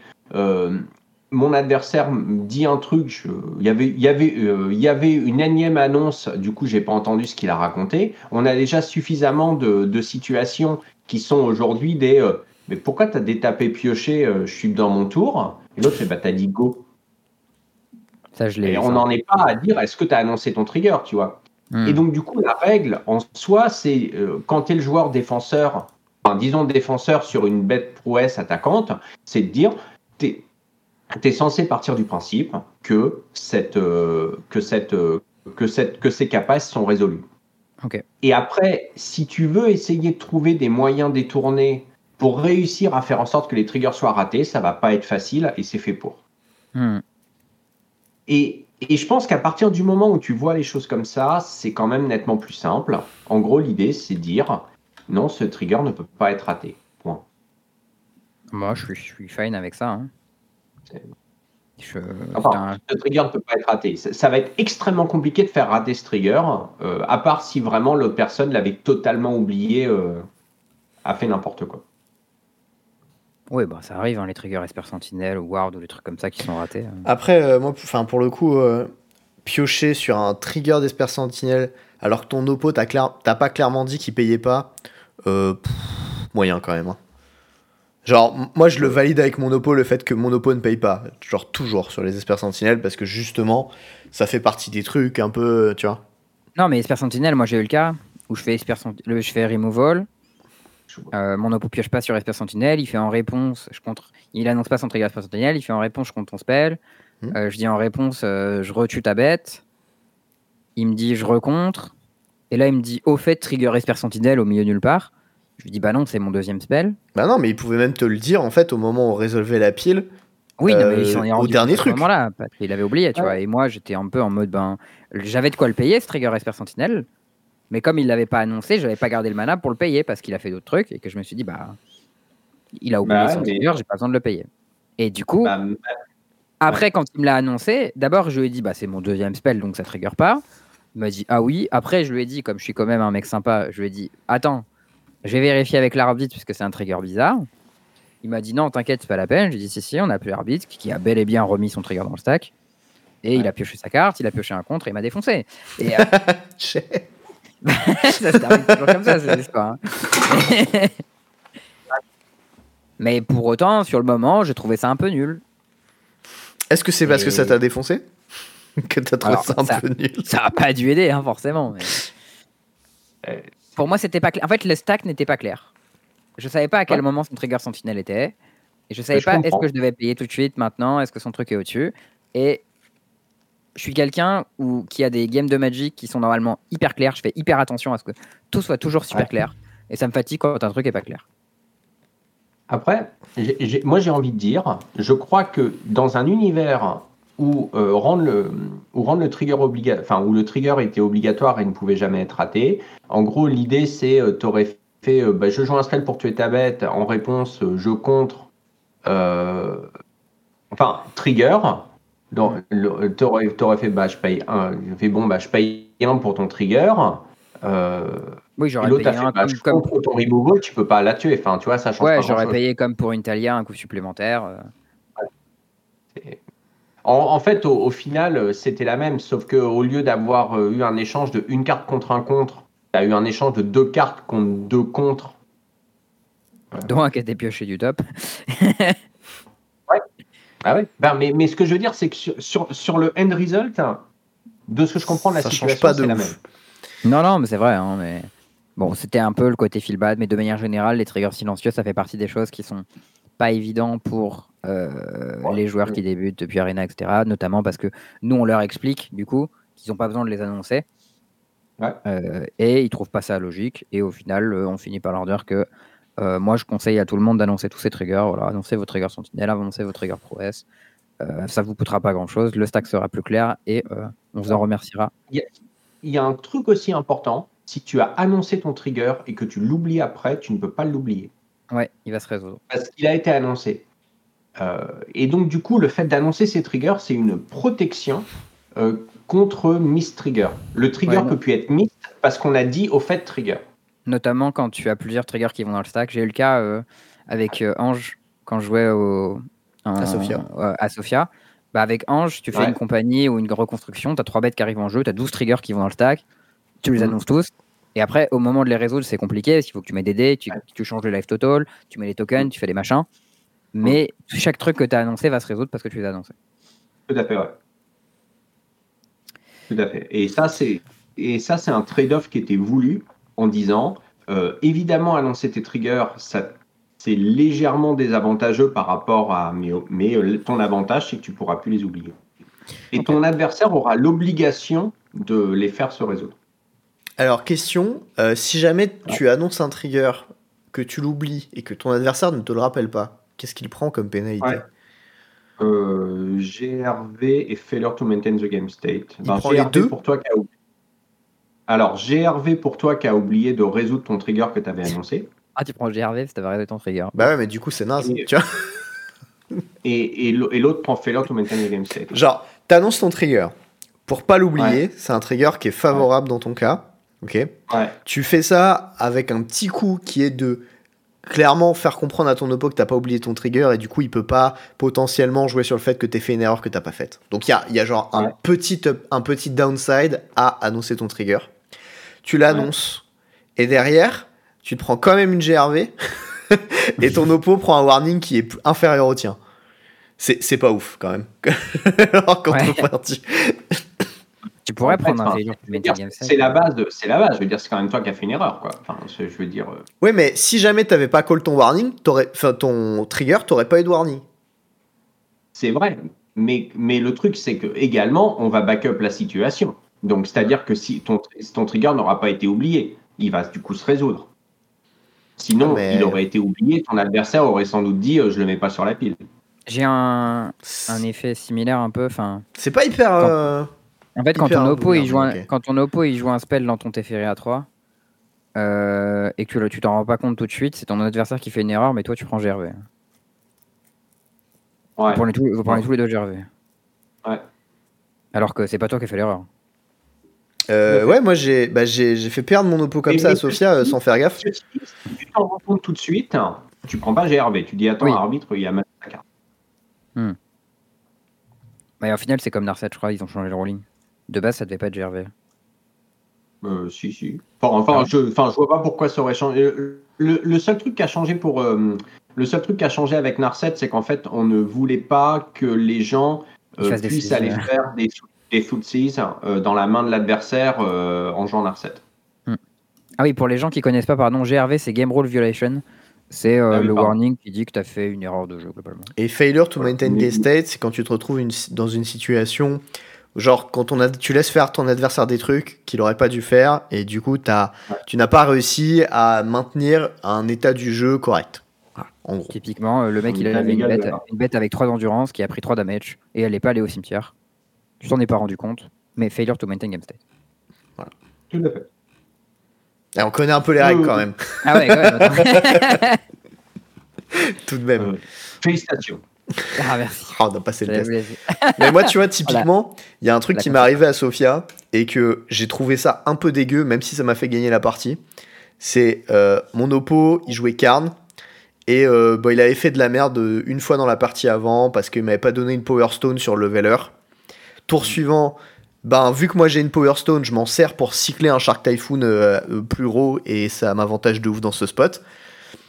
Parce que bah, c'était le, drawback de la Power Stone, mais j'avais pas fait gaffe qu'en face il y avait un Karn, et la Power Stone étant un artefact, j'ai pas le droit de l'activer.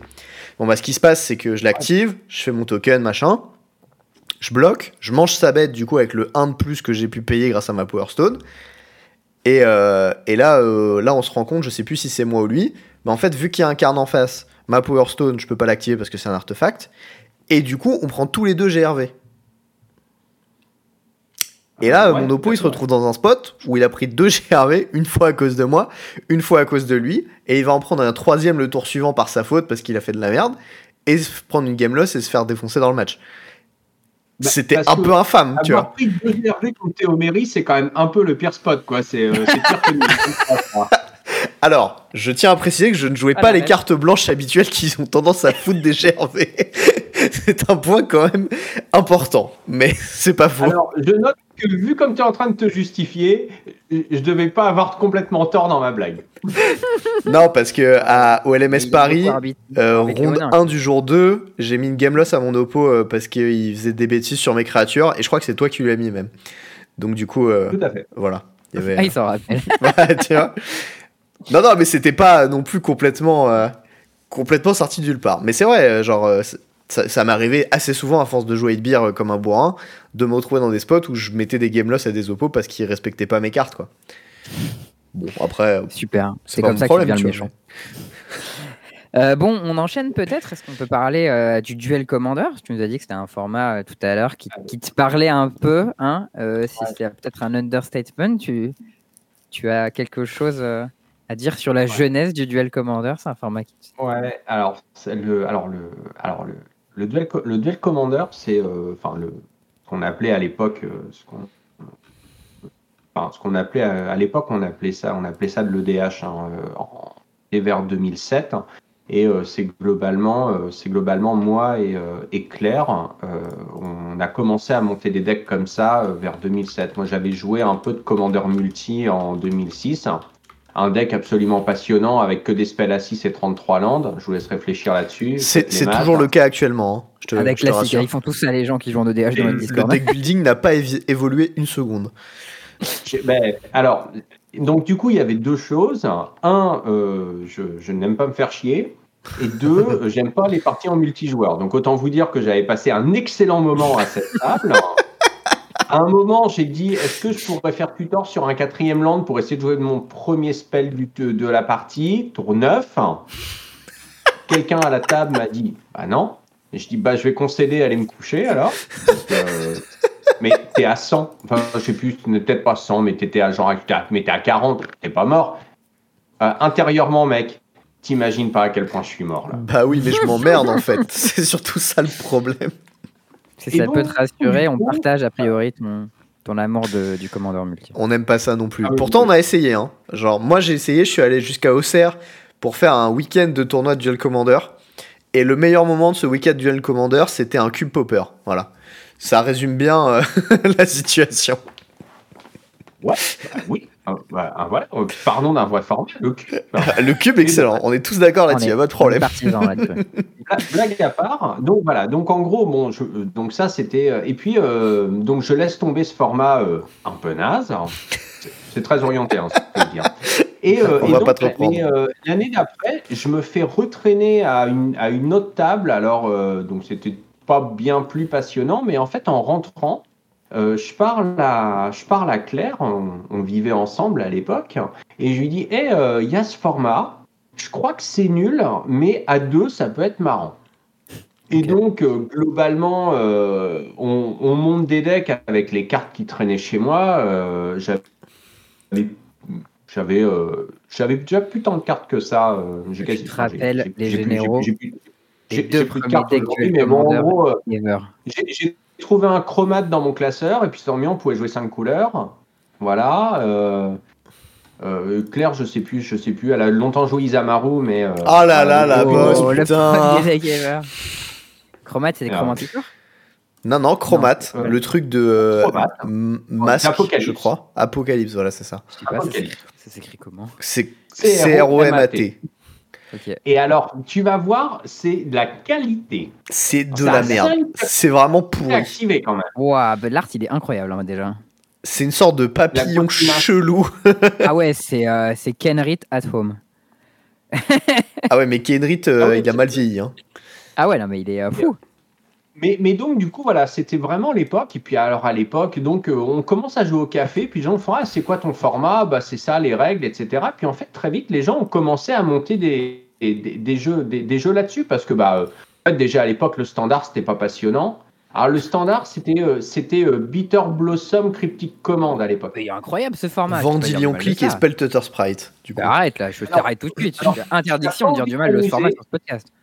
Quand tu n'as pas envie de t'amuser, en effet, c'est un format formidable. Bah, mais quand tu as envie de t'amuser, bon, c'est un peu chiant quand même. Bah non, arrête. Et donc, du coup, on c'est commence à se incroyable. retrouver à, on standard et se tout, attends. retrouver à jouer ça.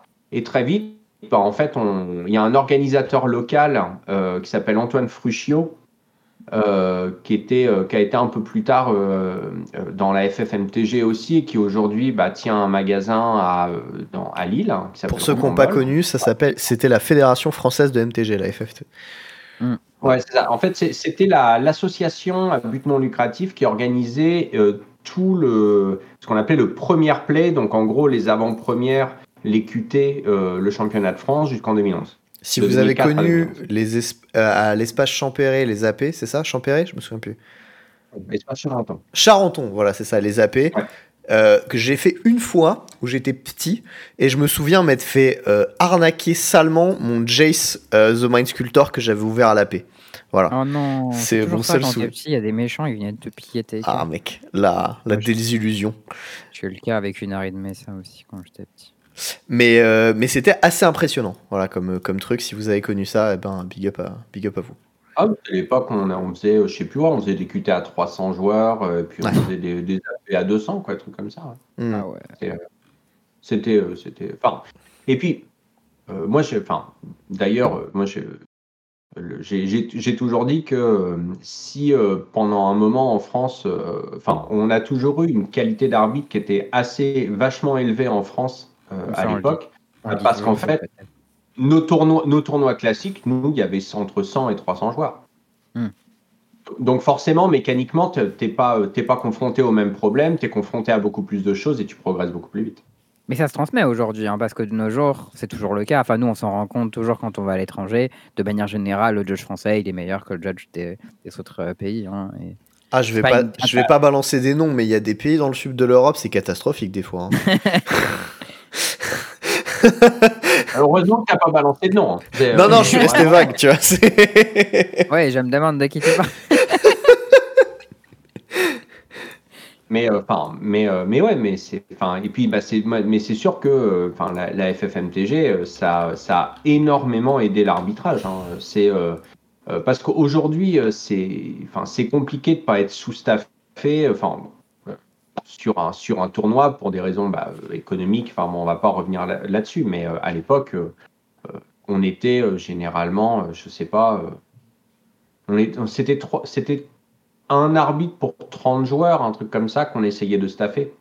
C'est pas mal.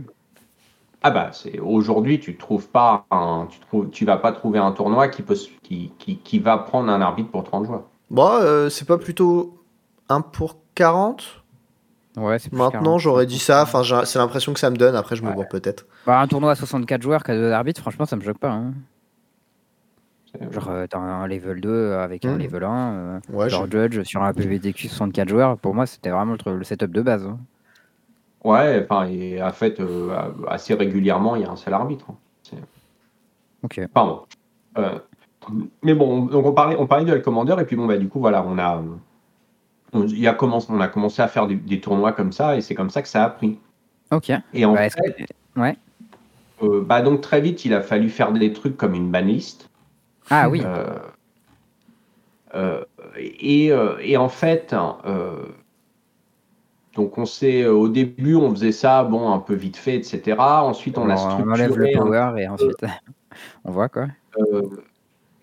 En fait, au tout début, la banlist, c'était la banlist du multi, mais on s'est rendu compte que ça fonctionnait pas, donc on a Ouais. banni d'autres trucs. Et, euh, et on s'est structuré dans, en un comité de cinq personnes à l'époque, alors que c'était essentiellement bah, des gens que je connaissais de Lille. euh, que... Et puis bon, bah, le, généralement, quand on discutait, c'était euh, c'était chez moi autour de la table. Quoi. Mhm. Et en fait, on s'est retrouvé à, on s'est retrouvé à gérer des, à, à- à- à finalement gérer ça. Euh, et avec, bon, bah, on a, enfin, on a pas mal appris sur le truc. Hein, on, on a, on a, on a été accusé de manipuler le cours des cartes. Ah oui. Bah c'est vrai qu'il y a eu beaucoup de, il y a eu beaucoup de trucs très sombres avec les histoires du comité de manière générale, mais je savais pas jusqu'où ça remontait. Euh, bah, euh, et en fait, on, l'accusation est sortie et moi j'ai dit quelqu'un a vendu cette carte? Ils m'ont fait non. Ok. Donc bon bah ça, ça sentait la fake news à plein nez quoi si tu veux. Mais euh, le problème c'est que comme comme toutes les fake news ça prend plus. Enfin quoi que enfin tu peux débunker ce que tu veux de toute façon. Euh, oui une fois qu'elle est partie. Euh, grand chose, hein. Les gens y croient quoi.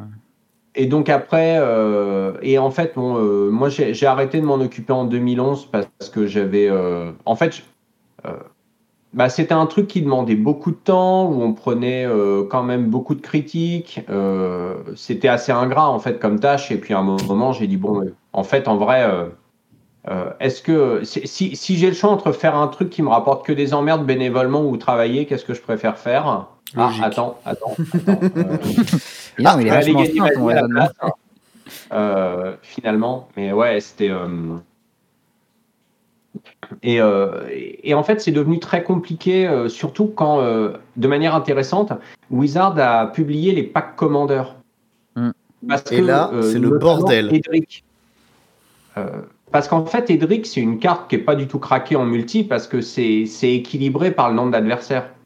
Ouais, c'est le truc qui pioche à chaque fois que tu connectes. T'inquiète que des trucs craqués pour le multi, enfin qui sont ok pour le multijoueur, qui sont complètement craqués en 1 contre 1, on en a vu passer quelques-unes. Hein. Est-ce que tu connais l'initiative? Est-ce que tu connais Inala? En fait, la plupart des cartes sorties en, dans les packs de Duel Commander, elles, cassaient complètement le format, le format 1v1.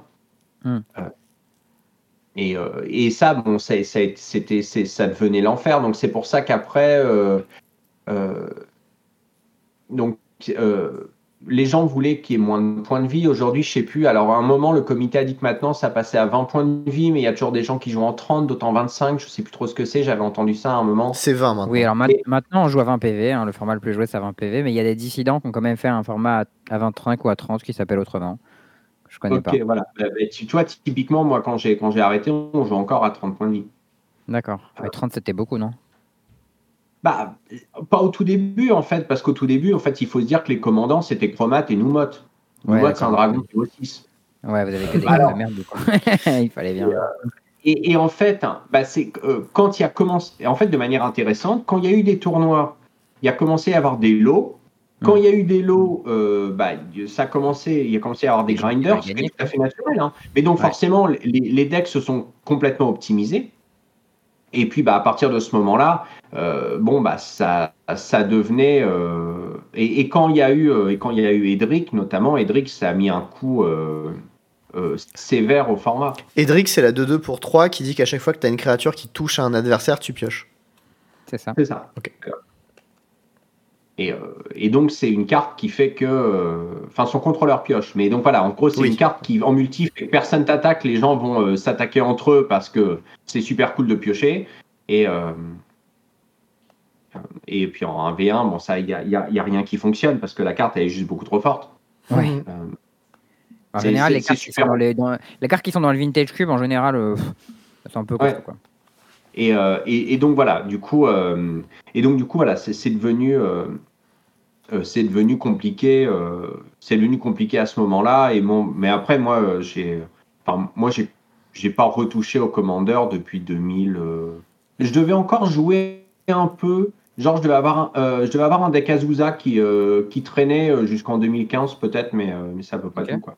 Ça existe toujours si jamais. C'est, pas mal. Voilà, ça joue. Ben, est-ce que ah, tu étais au courant plus. Hein. Il a été démonté et revendu. Hein, mais, euh. Très bien. Ok. Est-ce que, est que tu es au courant euh, que cette année a été lancé le championnat national de Dual Commander? Eh bien, pas du tout. Vous me l'apprenez. Est-ce que tu as envie d'en savoir plus? Eh ben, vas-y. C'est une question rhétorique. Si tu avais répondu non, j'aurais été vraiment très déçu. je vais pas dire. Écoute, en vrai, pas vraiment, mais je sens que ça va te plomber si je te dis non. Ouais, bah c'était, c'était vrai. Non, mais en fait, en gros, euh, nous, on s'est intéressé un peu à la scène Dual Commander bah, quand on a eu un peu de retour du tournoi post-Covid. Parce qu'on euh, voulait jouer à Magic et qu'il y avait on jouer à Magic. et on était là, ils sont où les tournois? Et la réponse était, il n'y a rien. Mais nous, on a les petits tournois Dual Commander, on en a ici, on en a là, on a ici. On était là en mode, bah, vas-y, nique sa mère, on va jouer un Dual Commander. Du coup, on est venu jouer un Dual Commander et on a dit, en vrai, c'est pas mal franchement, genre, euh, c'était magique et tout. Euh, du coup, on est resté un petit peu, quoi. Bon, alors quand le, le circuit officiel a repris, on est un petit peu parti. Mais du coup, on connaît un peu la communauté, des trucs comme ça, on s'est intéressé. Et il y a eu du coup pas, pas mal d'organisateurs de tournois, franchement, qui font des tournois de qualité. hein. Euh, je suis assez impressionné pour des trucs Bah, qui le- sont. Le Zap à, le Zap à Palaiso, je crois que ça, crois que c'est plutôt de très bonne qualité. C'est plus Alors, trop d'actualité là, hein, pour le coup. euh, Mauvais, Ouais, mauvais non, exemple, pas- du coup, parce que pas ouf. Ouais, pour le coup, euh, c'était plutôt un des orgas où on trouvait qu'au début c'était pas mal et finalement on a vu ce que les autres ont fait, on a dit ah, en fait c'est pas si bien, les autres ils font des trucs vachement mieux. Et euh, par exemple, euh, euh, j'ai eu d'excellents retours du, du Fact qui est le tournoi à Lyon. Le relique à à. Toulouse. Ouais, Relique à Toulouse, excellent. Châteauroux, ils font comment ça s'appelle MTG Prime. C'est vraiment quali. Enfin même, euh, moi j'ai été à, à Bordeaux, euh, le Dragon Libournais, ils font des trucs quali. Enfin bref, plein de gens qui font des trucs vraiment vraiment pas mal avec des bons lots et tout, où c'est bien foutu. Et euh, du coup, bah, tous ces petits gens, ils sont un peu regroupés euh, grâce à l'organisation donc MTG Prime qui font les tournois à Châteauroux. Ça, ça paye pas de mine comme ça, hein, Châteauroux, parce que bah, c'est quand même pas une, une ville de ouf, mais au final, bah, c'est facile d'accès un peu pour tout le monde partout en France. Et du coup, il a réussi à monter son truc de tournoi à cet endroit-là. Tiens, moi j'ai ramené, je sais pas si on le voit d'ici. on le voit. De ce côté-là, j'ai ramené un, un- un petit trophée ici. Il fait des petits trophées. Ils sont assez jolis. Bon, j'en ai ramené un, j'en profite. Toi, t'en as deux, non, Théo? Euh, moi j'en ai un, mais j'ai le tout premier. The First Ah ouais. One. Il est euh, particulier. Ouais, il, est, il est artisanal. tu vois. Et euh, du coup, euh, bah, l'orga de Châteauroux, il a mis en place le championnat national de duel commander, euh, qui du coup a un système. Franchement, c'est un truc plutôt bien léché. hein. Il y a un système de qualifier euh, par région, et chaque région a, euh, je sais pas, un ou deux qualifiés, un truc comme ça, qui à la fin ont accès au tournoi final qui couronne le champion de France de duel commander. Mhm. Et il y a toute une répartition euh, sur l'harmonisation d'un championnat régional qui dit un championnat régional ça coûte 27 balles de PAF. Il y a 2 euros par participant qui sont reversés pour le France. Il y a une partie pour euh, les arbitres, il y a une partie pour l'altérateur, une partie pour le PAF. Enfin bref, c'est euh, c'est bien foutu, je trouve. Et voilà, je trouve que c'est un truc intéressant. Et typiquement, bah, si à l'occasion, tu envie d'arbitrer les tournois, je pense qu'ils seront intéressés d'avoir d'avoir des arbitres de qualité. Et toi, si tu as envie d'arbitrer un peu en France sans forcément avoir envie de partir à l'étranger, ça peut être un truc cool que tu pourrais faire. Ou même juste Bah, voir ce qui est devenu ton bébé. Mais Ouais. Même jouer, hein. Est-ce que je peux facturer? Bah, je pense, oui. bah, Bah, pas, faut voir ça avec eux après. Mais Et Gprime, c'est une entreprise. hein. C'est un, c'est une entreprise qui souhaite bien faire. Ça, j'en suis convaincu. Donc après, peut-être que tes tarifs sont trop élevés pour lui, ça, c'est possible. Quelqu'un il te dira, bah, je suis désolé, t'es trop cher. Euh, ben, moi, je ne connais pas tes tarifs ni son budget, donc j'en sais rien.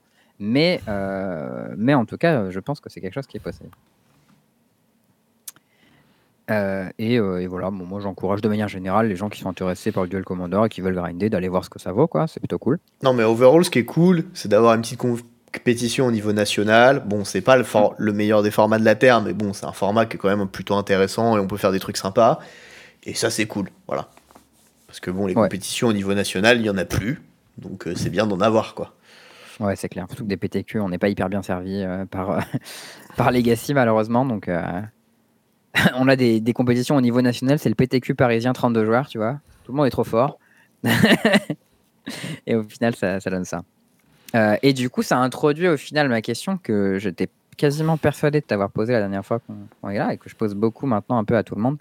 Mais je pense Alors, que j'étais un peu moins sensibilisé à l'époque. Une petite introduction quand même, Kevin. C'est son Mm. cheval de bataille, d'accord? Ouais. Il est dessus depuis un an et quelques et il le lâche pas. Et c'est le duel commander qui m'a fait ouvrir les yeux sur cette problématique en vrai, parce qu'avant c'était un truc un peu, euh, un peu, un peu plus lointain pour le legacy, etc. Mais pour le duel commander, ça m'a vraiment semblé être une problématique. Euh, Qu'est-ce que tu penses de manière Alors, t'es pas obligé de pouvoir répondre à cette question, parce que j'imagine que ta position professionnelle te permet pas forcément de dire tout ce que tu souhaites. Donc, auquel cas, bah, n'hésite pas à dire que tu peux pas répondre. Si tu peux, qu'est-ce que tu Est-ce que- Avec toutes ces Ouais. informations, tu sais ce qu'il va te demander déjà? Ouais, il sait parce qu'il a vu Alors le. oui, le- parce que sur mon deuxième écran, j'ai le Google Doc de. Ah, il est fort Eh ouais, il a tout lu. Euh, mais la question, bien sûr, c'est qu'est-ce que tu penses euh, des proxys de manière générale dans les circuits non officiels? Euh, c'est compliqué. Euh, alors, de manière générale, euh, un proxy, ça reste, euh, ça reste une contrefaçon et une violation de propriété intellectuelle. Ok. En, tant que, en tant que personne qui gagne sa vie avec son cerveau et dont une partie du travail a été euh, allègrement reprise sans ne serait-ce qu'être crédité et encore moins payé, Est-ce que tu Euh, parles des comprehensive rules? Non, je, Ah. je parle de, euh, euh, je parle de, par exemple, j'ai euh, écrit des trucs sur euh, un blog d'arbitre, euh, des trucs qui ont été euh, tranquillement utilisés euh, par, euh, par des gens chez Wizard of the Coast dans des communications euh, professionnelles. Ah Ok. Ah oui, pas Ah oui, ils t'ont pas payé, ils t'ont pas payé pour ça Non. Bah, c'est pas très bien, Wizard. C'est Euh, pas un bien ça. Petite tape sur la tête de Wizard. Après, euh, de, la, mê- de la même manière, euh, euh, un truc que je constate souvent, c'est euh, euh, m'appeler pour me demander mon avis. Ça arrive souvent. Euh, Quand je dis que je, peux, que je fais aussi du consulting et que je peux facturer, euh, bon, très vite, la conversation s'arrête. Donc, tout ça pour dire que, euh, tout, ça, tout ça pour dire que, de manière générale, je suis, euh, je, je pense que euh, je pense que la production intellectuelle, ça a de la valeur. Et, Ok. euh, et je pense que euh, je pense que c'est euh, bah, oui, en effet, tu peux jouer des tu peux jouer des tu peux jouer des, des proxys, ça c'est, euh, ça a quand même une contrefaçon, ça reste quand même de la contrefaçon. Alors voilà, ça c'est le premier point. Maintenant. Alors, je- euh, juste, je peux rebondir sur le premier point avant que tu enchaînes. Euh, À qui est-ce que euh, je pique de la propriété intellectuelle quand je fais euh, un proxy d'une Underground Sea, par exemple? Aux personnes qui ont créé Eh la ben, carte. aux personnes qui ont créé la carte, hein, euh, aux, aux personnes qui ont créé la carte, qui ont passé du temps à créer la carte, essentiellement. Mais ces gens-là, ils- si j'achetais une Underground Sea à la place, ils auraient rien. Euh, ben non, mais c'est le c'est le principe de c'est le principe de la c'est c'est le principe de la propriété intellectuelle. Je veux dire, c'est euh, c'est comme c'est euh, c'est comme Parce dire euh, Dans ton, dans ton exemple, ils t'ont directement piqué ton travail à la place de te le payer. Mais là, si j'achète une Underground Sea, je vais l'acheter à Magic Bazar, je vais pas l'acheter à Rob Alexander euh, qui a fait l'art et aux gens qui ont fait la carte, en fait. Euh, oui, alors tout à fait. Alors, c'est euh, alors le le, le, le, le, truc, c'est que tu peux pas juste dire bon, il y a une portion des cartes pour lesquelles les proxys c'est ok, une portion pour lesquelles c'est pas ok. Bah si, il y a un truc qu'on appelle la réserve list, c'est défini par Wizard. Ouais, enfin, en, en- en fait, enfin, c'est. Euh, en fait, le, le problème de cette discussion, c'est que c'est une discussion où, euh, en fait, très, vi- enfin, c'est- c'est c'est très vite compliqué d'avoir d'avoir d'avoir une discussion parce que sur ce sujet, parce qu'en fait, on dira oui, mais il y a ci, mais il y a ça. Et en fait, le deuxième point que j'allais aborder, c'est de dire après, j'ai envie de te dire, tu fais un proxy de bilan. Mhm. Euh, en effet, j'a- j'allais exactement dire ça. Je veux dire, euh, est-ce que est-ce que c'est le drame, sachant que les bilans, on ne peut plus les acheter C'est ça. Et voilà, en fait, c'est ça le truc. Euh, et euh, et est-ce que du coup, quand tu fais pas de proxy, quand si tu dis que les proxys, euh, si tu dis que les proxys sont sont auto, enfin, si tu dis que les proxys sont pas autorisés, bah tu crées juste une sélection du format à l'entrée par l'argent. Mhm. Alors bon, j'ai envie de vous dire, jusque-là, on est à l'image de la société. Hein, euh, Bah oui, mais sauf que nous, on essaye justement de faire en sorte que ce soit différent. Donc, Non, non, mais je, je- je- je- j'entends ça. Je veux dire, je, je- ce que je suis juste en train de dire, c'est euh, euh, de, de- de manière, de manière générale, c'est compliqué de dire. euh, en fait, si on a envie de se, point de, de se placer d'un point de vue technique, c'est compliqué de proposer une limite. Après, est-ce que, en fait, d'ailleurs, Wizard, il y a je te quelques préviens, années, c'est compliqué, ne sera pas une réponse satisfaisante. J'ai pas compris, pardon. J'ai dit, je te préviens, c'est compliqué, ne sera pas une, une- une réponse satisfaisante. Ben ouais, mais je vais pas avoir beaucoup mieux. En fait, enfin, Wizard avait défini il y a quelques années la notion de playtest card et la notion de proxy. Donc, la notion de proxy qui était globalement une carte qui ressemble à l'original destinée à tromper l'acheteur. Et la notion de playtest card qui était en gros, euh, tu, prends un, tu prends un bout de papier, tu le fous sur une commune et, c'est, euh, et tu peux jouer avec, on s'en fout. Ouais, mais ça, par contre, ça me pose problème parce que dans ton deck, elle est marquée. Oui, bah, enfin, oui, elle est marquée. Bon, j'ai envie de te dire, euh, tu prends une commune, tu mets un, mor- tu mets un, tu mets un morceau de feuille à 4, euh, ça va pas marquer, euh, ça, ça. Alors bon, tu Ça verras va. que mes- à mes tables de cube, euh, c'est une discussion qui revient parce que les cartes sont des. je Mon, pense mon que- cube est full proxy et mes landes ne le sont pas et du coup, bon, il y a des problématiques là-dessus. Mais toujours est-il qu'en compétition, alors moi j'ai un autre exemple. Je prends un Contaminated Aquifer.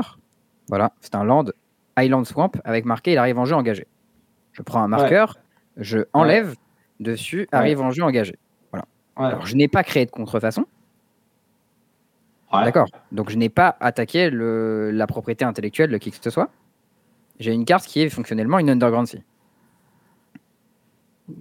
Ouais. Je sais pas ce que tu veux que je réponde à ça en fait. Enfin, bah, euh, Là où je vais arriver, c'est qu'est-ce qui m'empêche de faire ça, de rendre ce genre de choses légales dans ce genre de format? Est-ce que ce serait une bonne chose? Pourquoi Non, mais ça, c'est pas un format compétitif parce qu'en fait, tu, en compétitif, tu pourrais pas créer une carte qui n'existe pas pour ton deck pour la jouer pour des raisons de thunes. Donc la question se pose pas. Et dans ton cube, bah, on s'en branle. Donc, euh, tu vois, Non, enfin, mais genre, en, en fait, on pourrait très bien dire qu'en duel, en, en, euh, duel commander, euh, il y a un cycle de, de land basique en Dominaria United qui sont des bilans qui arrivent en jeu engagé, tu les prends, tu enlèves engagé, et puis voilà, ce sont des bilans. Il y a le cycle complet, les 10 qui sont là, ils existent, c'est des cartes magiques, euh, ils ont les types tout comme il faut. Le seul truc qui est pas bon, c'est le nom et euh, arrive en jeu engagé. bah, je veux dire, enfin, pour- pourquoi pas. Enfin, mais c'est euh, de, de toute façon, euh, enfin, je, je, je, je- enfin, je veux dire, je, en fait, je n'en sais rien. Et puis, alors, en fait, moi, j'ai pas. Le, le- le début de mon approche, il était plutôt sur la notion de propriété intellectuelle que sur les intérêts financiers de Wizard of the Coast. Moi, je veux dire. Oui. euh, Mais Euh, c'est pour ça que c'est vrai un, que. un truc, un truc que je dis souvent en tant qu'arbitre, Mm.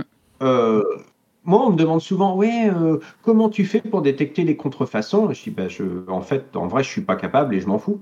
Oui. Parce que de toute façon, euh, d'un d'un cer- d'un certain point de vue, euh, dans la mesure où ce qui est un- une carte officielle d'une contrefaçon, euh, c'est pas défini, que de toute façon, entre ce qui est imprimé aux États-Unis et imprimé en Europe, il y a des différences de qualité qui sont évidentes. Oui. Euh, au point qu'en Europe, quand tu joues une carte américaine, des- tu dis, eh, elle est sympa ta photocopie, mais euh, elle est un peu naze quand même. hein. Ouais, j'ai le cas, j'ai acheté un carré récemment. Il y a quatre cartes qui sont toutes les quatre en anglais. Et il y en a deux sur les cartes Ouais. qui vraiment sont très différentes. Et si je les avais pas achetées sur Relic, j'aurais pensé que c'était les fausses. Quoi. Et même quand je les ai achetées, j'ai dit au vendeur, j'ai dit, des- mais elles ont l'air fausses ta carte là. Pourquoi C'était sûr que des vraies Il m'a dit oui, c'est des vraies, c'est le print run qui est comme ça. On dirait des fausses, mais c'est des vraies. Et euh, oui, parce qu'en fait, en Europe, c'est Cartamundi qui imprime et Cartamundi font, euh, ils sont assez quali de manière générale. Mais euh, aux US, c'est aux US, enfin, c'est c'est les, enfin, c'est pas, c'est pas très, c'est pas, c'est c'est pas très très bien fait. Mais enfin, voilà, je veux dire de, de manière générale, euh, est-ce que, en plus, moi, si tu veux, en tant que, en tant que professionnel, aller dire à un joueur je n'ai pas de preuves, euh, mais je pense que ta carte est une fausse. Du coup, tu arrêtes de jouer ce tournoi. Enfin, c'est pas forcément Oui. ça, c'est va en chercher une autre, etc. Euh, bon, euh, C'est pas évident, ouais, c'est sûr. bah, Bah. c'est-à-dire, ah bon, pourquoi tu penses qu'elle est fausse? Ouais, non, mais ça après, j'imagine que bon, t'as les. Et, donc, etc., et donc, mais- voilà, je veux dire, à partir de ce moment-là, euh, enfin, je veux dire, je suis capable de voir ce qu'est une photocopie euh, couleur, hein, ça j'y arrive à peu près. Euh, Mm. Maintenant, est-ce que, est-ce que, enfin, au, au vu de la qualité que, que certains, que, que certains faussaires ont réussi à faire, euh, moi je pense que, je pense que des fausses sur le marché, en fait, il y en a plein. Oui, ça, je pense aussi. Et, Et, et que, et que globalement, ce sont des fausses qui sont euh, suffisamment indétectables pour qu'elles soient vraies, en fait. Je vais te dire la vérité, hein. on m'a raconté les trucs. C'est possible qu'en ma possession, un de mes bilans soit faux. Et j'ai pas du tout envie de vérifier si c'est le cas, parce que j'ai rien à gagner. hein. Ah bah. Alors, je pense On que c'était mieux y a un, on m'a euh, dit, il y a un mec, mais, euh, mais oui. on m'a dit, il y a un mec à une époque qui vendait des faux bilans, euh. J'ai acheté un bilan d'un ce mec-là à une époque qui correspondait. J'ai surtout pas envie de vérifier si c'est un faux. De toute Parce que bon, j'ai rien à gagner, quoi. Moi, Non, je l'ai payé un- vrai, donc bon. Euh, Une situation que j'ai eu à gérer, c'était à, il y, avait un Grand Prix Legacy à Seattle il y a quelques années. Euh, Bon, globalement, euh, un- un- le, le joueur appelle l'arbitre parce qu'il pense que le bilan de son adversaire, il est faux, etc. Les arbitres arrivent, machin, truc bidule. Euh, finissent par dire que, que, le, bilan est faux. Le mec, euh, alors il avait pas 500 balles sur lui pour en racheter un, du coup il a mis un, il lance de base à la place. Ok, très bien. Et, euh, le mec vient me voir et il me dit écoute, il s'est passé un truc, j'avoue que j'ai été assez gêné. Je alors, j'étais pas au courant de ce qui se passait. Donc là, je débarque complètement. Je dis oui, vas-y, raconte. Alors, il, donc, il, il me raconte cette histoire. Il me dit mais le problème que j'ai, c'est que tes arbitres, ils ont quand même pris mon bilan et ils ont fait le tour de la salle avec. Je fais Mm. quoi? Attends, comment ça? Il fait bah ouais, ils sont allés demander au vendeur. Et là, je me dis ouais, mais en fait. euh, Ils sont pas gênant les vendeurs. C'est gênant. en gros, je, je te prends une carte qui est à toi. je, je vais derrière le rideau, je reviens, elle est fausse. C'est... Ouais, Alors, c'est pour peu- le coup, est-ce que j'ai le moindre doute sur le fait que les arbitres étaient honnêtes? J'ai pas de doute. Je pense que les arbitres étaient honnêtes, qu'ils ont sincèrement, correctement fait leur boulot. Mais si Mm. tu veux, ça pose plein de questions, les contrefaçons. Et euh, Ouais. je veux dire, et, et, et, et, et comme je dis souvent, au prix où je suis payé, est-ce que j'ai envie de gérer ces trucs-là?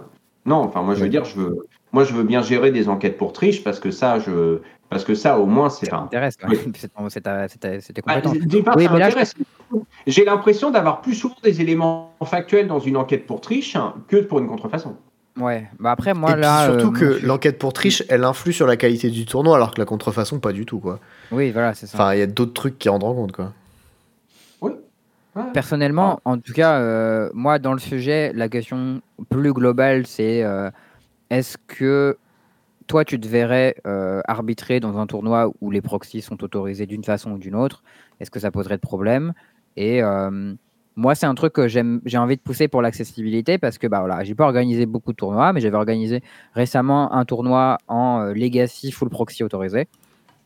Je suis arrivé d'ailleurs avec un deck de Legacy full proxy, les 75, même les basiques.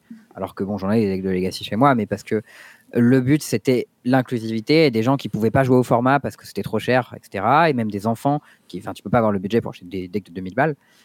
Et euh, ça s'est très bien passé. J'ai plein de gens qui m'ont dit ouais, c'était trop bien, je suis trop content de pouvoir découvrir ce format et tout ça. Et je me dis mais il y a plein de gens qui peuvent pas jouer à des formats parce que euh, les cartes sont trop chères. Parce que bah voilà, Magic euh, c'est beaucoup trop cher, euh, surtout quand tu arrives dans ces formats-là. Et, et que la compétition, ça devrait pas être ça en fait. Bah, moi, c'est ça. Et... Moi, je joue pas en Legacy parce que ça coûte trop cher. Et en vrai, je m'en bats un peu les couilles, tu vois. Enfin, Oui, bah en vrai, tu t'en bats les couilles, mais si c'était ton format préféré et que tu pouvais jouer que online et que tu pouvais pas faire les tournois papier, ça te défoncerait. Le, le- enfin, euh, en fait, il faudrait, il faudrait que j'aille voir ce que raconte Judge Academy euh, à propos de, des certifications, euh, mais euh, sur le fond, euh, moi j'ai envie de te dire, si je facture quelqu'un, je travaille pour cette personne. Après, si cette personne me dit, euh, moi mon tournoi il y a des proxys, je dis écoute, moi tu me dis ce que sont les règles, hein, de toute façon c'est ton problème, c'est pas le mien. Ok. Très bonne réponse. Bah, enfin, de toute façon, je veux dire, moi, de manière générale, euh, j'ai- j'ai- je n'ai plus du tout de relation contractuelle avec Wizard of the Coast. hein. Euh, D'accord. C'est pas Wizard of the Coast qui m'aide à vivre aujourd'hui. Mais quand tu fais un tournoi, par exemple, si tu bosses Pro Tour Philadelphie, c'est pas Wizard que tu factures? Hmm, Non, c'est à euh, un organisateur local euh, qui s'appelle Pastimes. D'accord, ok, un truc rien à voir du coup. Ok. Bah très bien. En bah fait, écoute, à si un, jour, si un jour je fais un gros tournoi euh, avec proxy autorisé, euh, tu me diras combien tu factures et je t'appellerai. Et tu seras payé avec une Ah. vraie facture. Ça t'intéresse pas? Il lâchera jamais son cheval, hein, je vous jure. il va mourir moi, dessus, si je tu peux sais. payer des, moi, si je peux payer des impôts, c'est toujours avec plaisir. Oui, moi je pense que c'est une bonne chose que les gens payent des impôts. Du coup, j'aide les gens. Bon, en- alors, en fait, dans la vraie vie, je- ça fait quelques années que je paye plus d'impôts parce que je calcule combien je devrais payer d'impôts et je fais un don au Resto du Cœur à la place parce que je me dis que plutôt que de donner de l'argent à un État qui baisse les APL, je préfère le donner directement aux pauvres. Au moins, euh, Oh, c'est beau. C'est- ça se défend. bah, je veux dire. euh, mais en fait, j'ai commencé à faire ça. J'ai commencé à faire ça en euh, l'année de la baisse des APL. En 2018, je crois, c'était euh, la baisse de 5 euros. Là. Ouais, Putain, c'était déjà il y a 4 ans. Et, euh, Eh ouais, Oh là là. toujours là, Manu. Il pouvait pas se douter qu'il y aurait un réchauffement climatique. Ah. en tout Je Ah, dis, s'il un- ferait de la musique et qu'il s'appelait Manu Chao, ce serait bien, mais dommage. hein. Un, un truc que j'ai appris qui est absolument formidable aussi, hein, c'est que euh, le, le, contrairement au SMIC, le RSA n'est pas automatiquement revalorisé en fonction de l'inflation. Tout à fait. Alors, moi, si tu veux, je l'ai touché euh, l'année dernière. Et Ouais. euh, il est de 489 euros quand tu es hébergé gratuitement chez quelqu'un. Ouais. Voilà, tu vis pas pas avec ça, hein, si jamais vous avez un doute, euh, même euh, quand tu payes pas de loyer. hébergé, là, euh, Alors, si tu n'es pas hébergé gratuitement, tu as 50 balles de plus, je crois. 50 balles de plus pour Eh, te loger. waouh, le loyer, faut là. pas. Ouais, non, non, mais attends, parce que, ah, parce que du coup, tu es aussi éligible aux APL. Non, j'étais pas éligible aux EPL parce que du Ah, coup, j'étais logé chez 25 quelqu'un et que je payais pas. Il faut avoir C'est 25 ans pour être 50 balles éligible aux plus t'es éligible aux APL. Ah oui, oui, donc, oui, du bien coup, sûr. tu te donnes de l'argent en plus qui est toujours moins que ton loyer, donc tu es encore plus riche. Euh, ah non. Ah merde. Non. Vraiment, vraiment j'ai tout, fait- j'ai tout fait pour être de droite, mais j'ai pas réussi. quoi. Tu devrais rejoindre le PMU, franchement, tu t'y plairais beaucoup. Il y Non, a me- au coin de la rue, on quitte là par là. Non, C'est un, un channel de notre Discord qui s'appelle le PMU où on discute politique. Et euh, bon, nous, a- nous sommes, euh, c'est un, c'est un des piliers du gauchistan. du gauchiste. Le, ca- le- le café des sports. euh, Il y a ça aussi. Non, le café des sports, c'est pour parler sport. Le PMU, on, on l'a, on l'a préservé. Les gens qui n'ont, qui n'ont pas accès au, au Discord de ce truc-là, faut récupérer un, un chan spécial, etc. On te montrera tout à l'heure au pire. Parce que les sujets sont Peggy 18 certains et du coup, ben, on protège les mineurs, tu vois. De... Et ouais, depuis qu'on a ouvert au Duel Commander, on a eu des enfants qui sont venus dans notre communauté. On a essayé de faire attention. Voilà, voilà. Ouais. Euh, bon, bah, je crois qu'on a un peu fait le tour des sujets, euh, des sujets dont on devait parler dans cet épisode. Euh, Ouais. on a que ce un... serait pas le, le moment de passer au point plein? Et ouais. C'est le point plein. Euh, du coup, bah, la tradition se veut, la tradition veut que euh, on propose à notre invité de faire le point plein. Du coup, euh, on a on a introduit vite fait avec en lui demandant s'il avait une petite anecdote marrante sur le blanc et et Kevin en a trouvé une. Ce n'est pas Et celle que vous et- attendez. Et donc, alors une anecdote, une anecdote à propos du blanc. Pour faire une bonne fondue au fromage, mettez au lieu de 10 centilitres de vin blanc, mettez-en plutôt 20. C'est quand même nettement plus fondant et du coup c'est quand même nettement mieux. euh, c'est- quand même nettement mieux et en plus vous risquez, vous avez moins de chances de perdre le pain dedans et donc moins de gages. Voilà, c'était le, c'est le point bleu. Excellent, merci beaucoup pour cette anecdote. Mais non, Euh, En plus, dans cette période euh, d'hiver, elle servira beaucoup à nos auditeurs. Euh, et la fondue au fromage, c'est bon, mangez-en. Oui, oh, ça, euh, on est tous d'accord avec ça. Sauf si vous êtes intolérant au fromage, au lactose à ce moment-là, n'en mangez pas, sinon vous serez dans- vraiment euh, dans la sauce. Ah mec, pour, Noël, j'ai ramené du, du brie truffé euh, chez euh, du coup euh, la famille de ma copine. Il a été défoncé, voilà, et c'est excellent. très très bon ça pour Noël. Mais du coup, si jamais vous êtes sur Nantes, euh, il y a un petit fromager euh, plutôt local qui s'appelle bon, je sais plus comment ça s'appelle, c'est Bay- Bavery quelque chose comme ça, Bay, Bayver, je sais plus, au marché de Talensac. Et ils sont excellents. Voilà, euh, le mec euh, connaissait tout et il a su me conseiller et tout. euh, très très très bon euh, commerçant et euh, du très bon fromage. Donc euh, voilà, n'hésitez pas.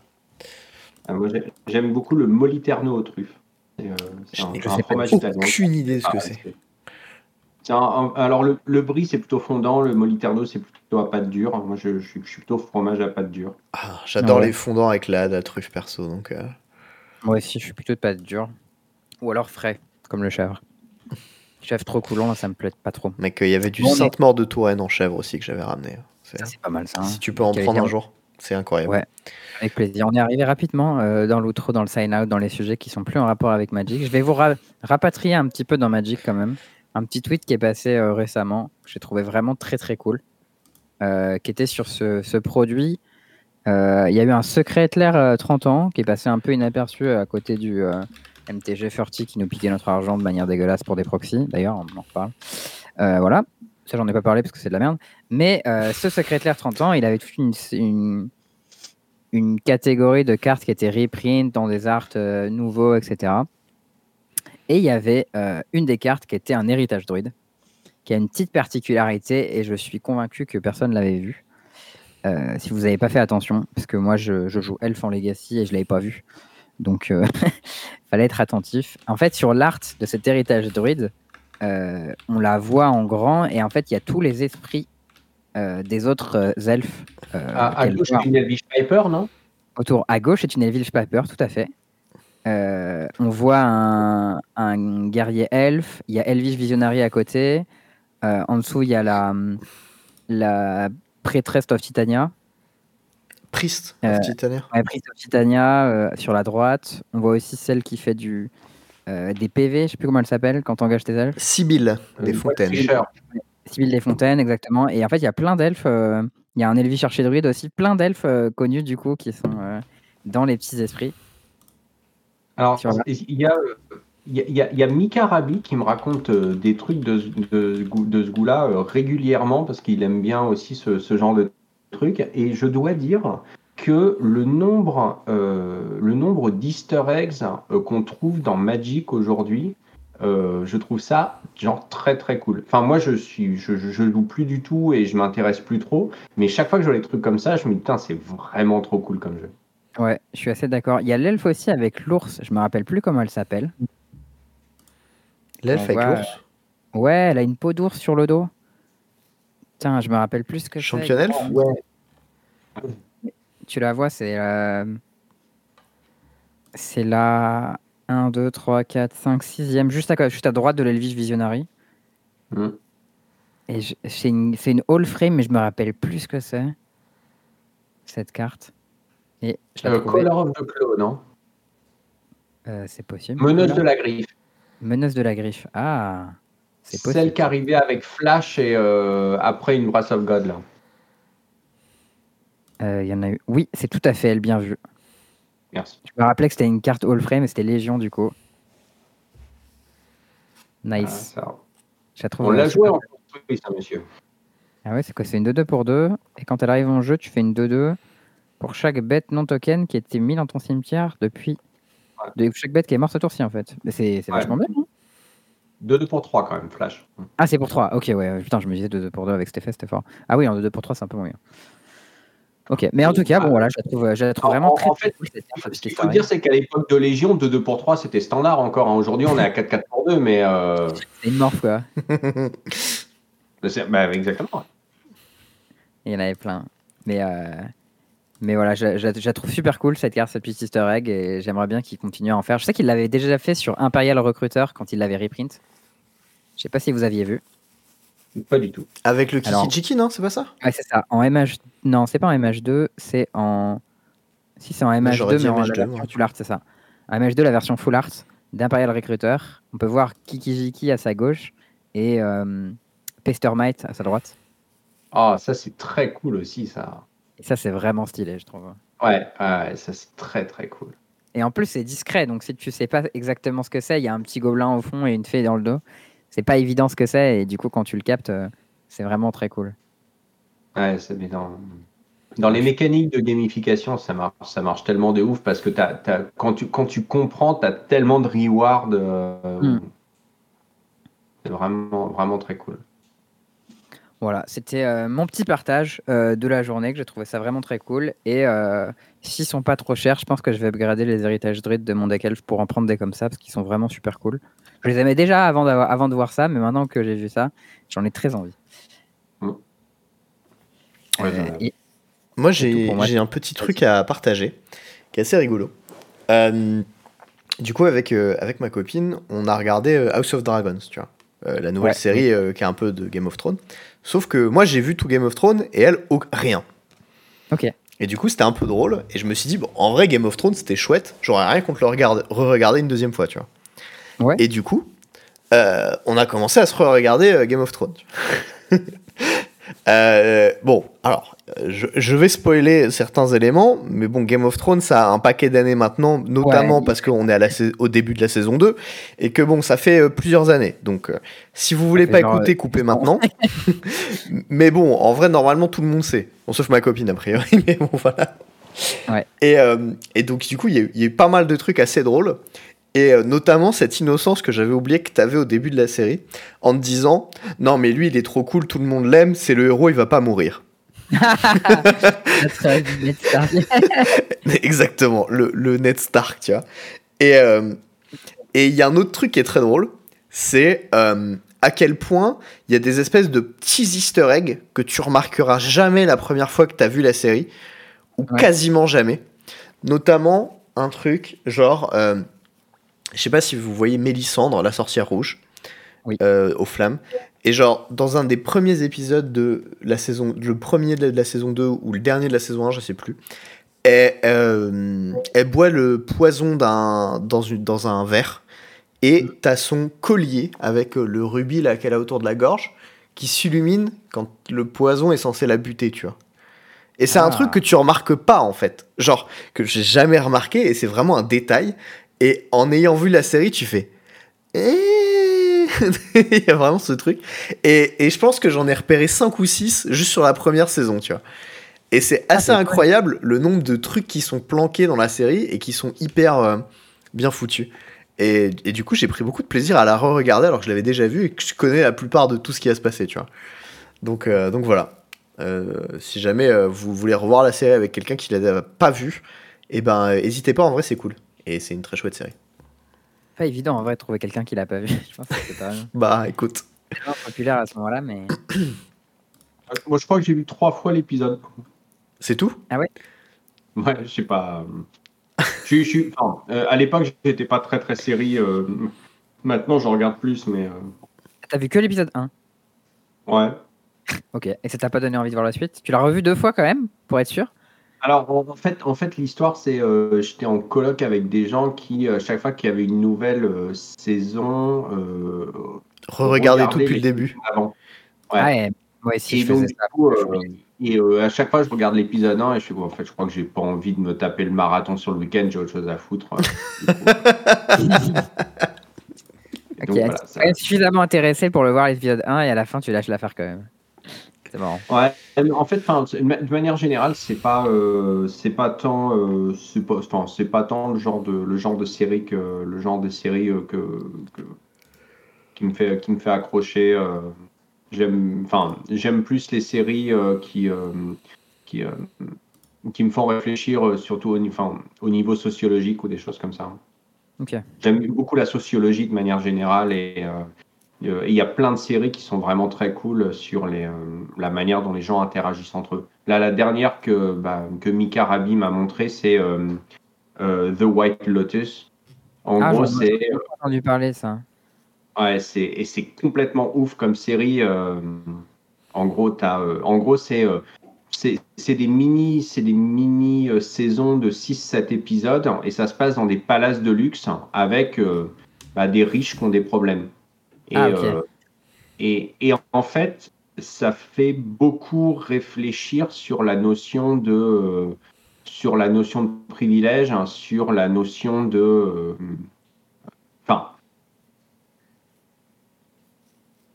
Ouais. Enfin, je veux- enfin, notamment chez les ultra riches, quoi, parce que je veux dire, euh, enfin, c'est, euh, on, on est un, on est enfin, ces gens sont à un niveau de richesse euh, que qui n'est pas, euh, qui n'est pas accessible par le Envisageable, travail. Et puis même, euh, genre, c'est dur à imaginer pour euh, quelqu'un qui a un salaire. Genre, qui gagne 2000 balles par mois ou 3000, enfin peu importe. Bah, en, en- un, un truc, un truc que j'avais calculé une fois, c'était, euh, alors maintenant ça doit être un peu plus, mais à un moment je m'étais, en gros j'avais dit tu gagnes 1500 euros par, tu gagnes 1500 euros par mois, tu gagnes donc 12 000 euros par an. En gros, euh, une fois que tu as multiplié ça par, euh, par, on va dire que tu bosses 40 ans, euh, en gros tu as gagné 500 000 euros. A des gens, il y a une fin. ça, c'est ta- vie. C'est ta vie de salaire à 1500 euros. Et à l'époque, 1500, c'était genre, c'était plus d'une fois et demie le SMIC. Donc, ce qui veut dire que mécaniquement, quand tu vois aujourd'hui le prix de l'immobilier où c'est compliqué de trouver un, un truc euh, euh, dans, une, dans, une, dans, une métro, dans une métropole euh, qui vaut pas qui vaut pas 200 000 balles, Oui. ça fait beaucoup réfléchir sur. euh, 100 000 balles, t'as pas grand chose. Hein.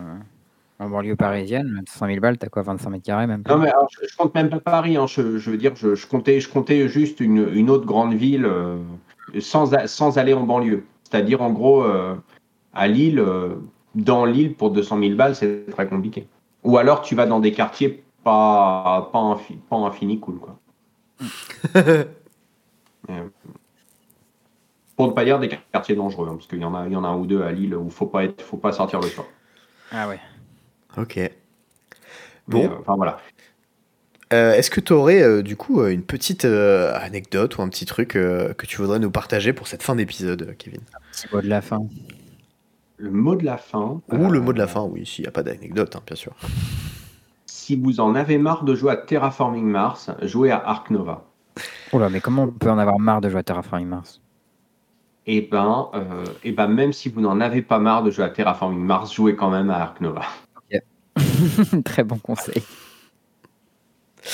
Ok. Bah, merci. Et ben, Merci. euh, eh ben ouais, Je merci d'avoir accepté notre euh, invitation, Kevin. Merci à tous de nous avoir écoutés.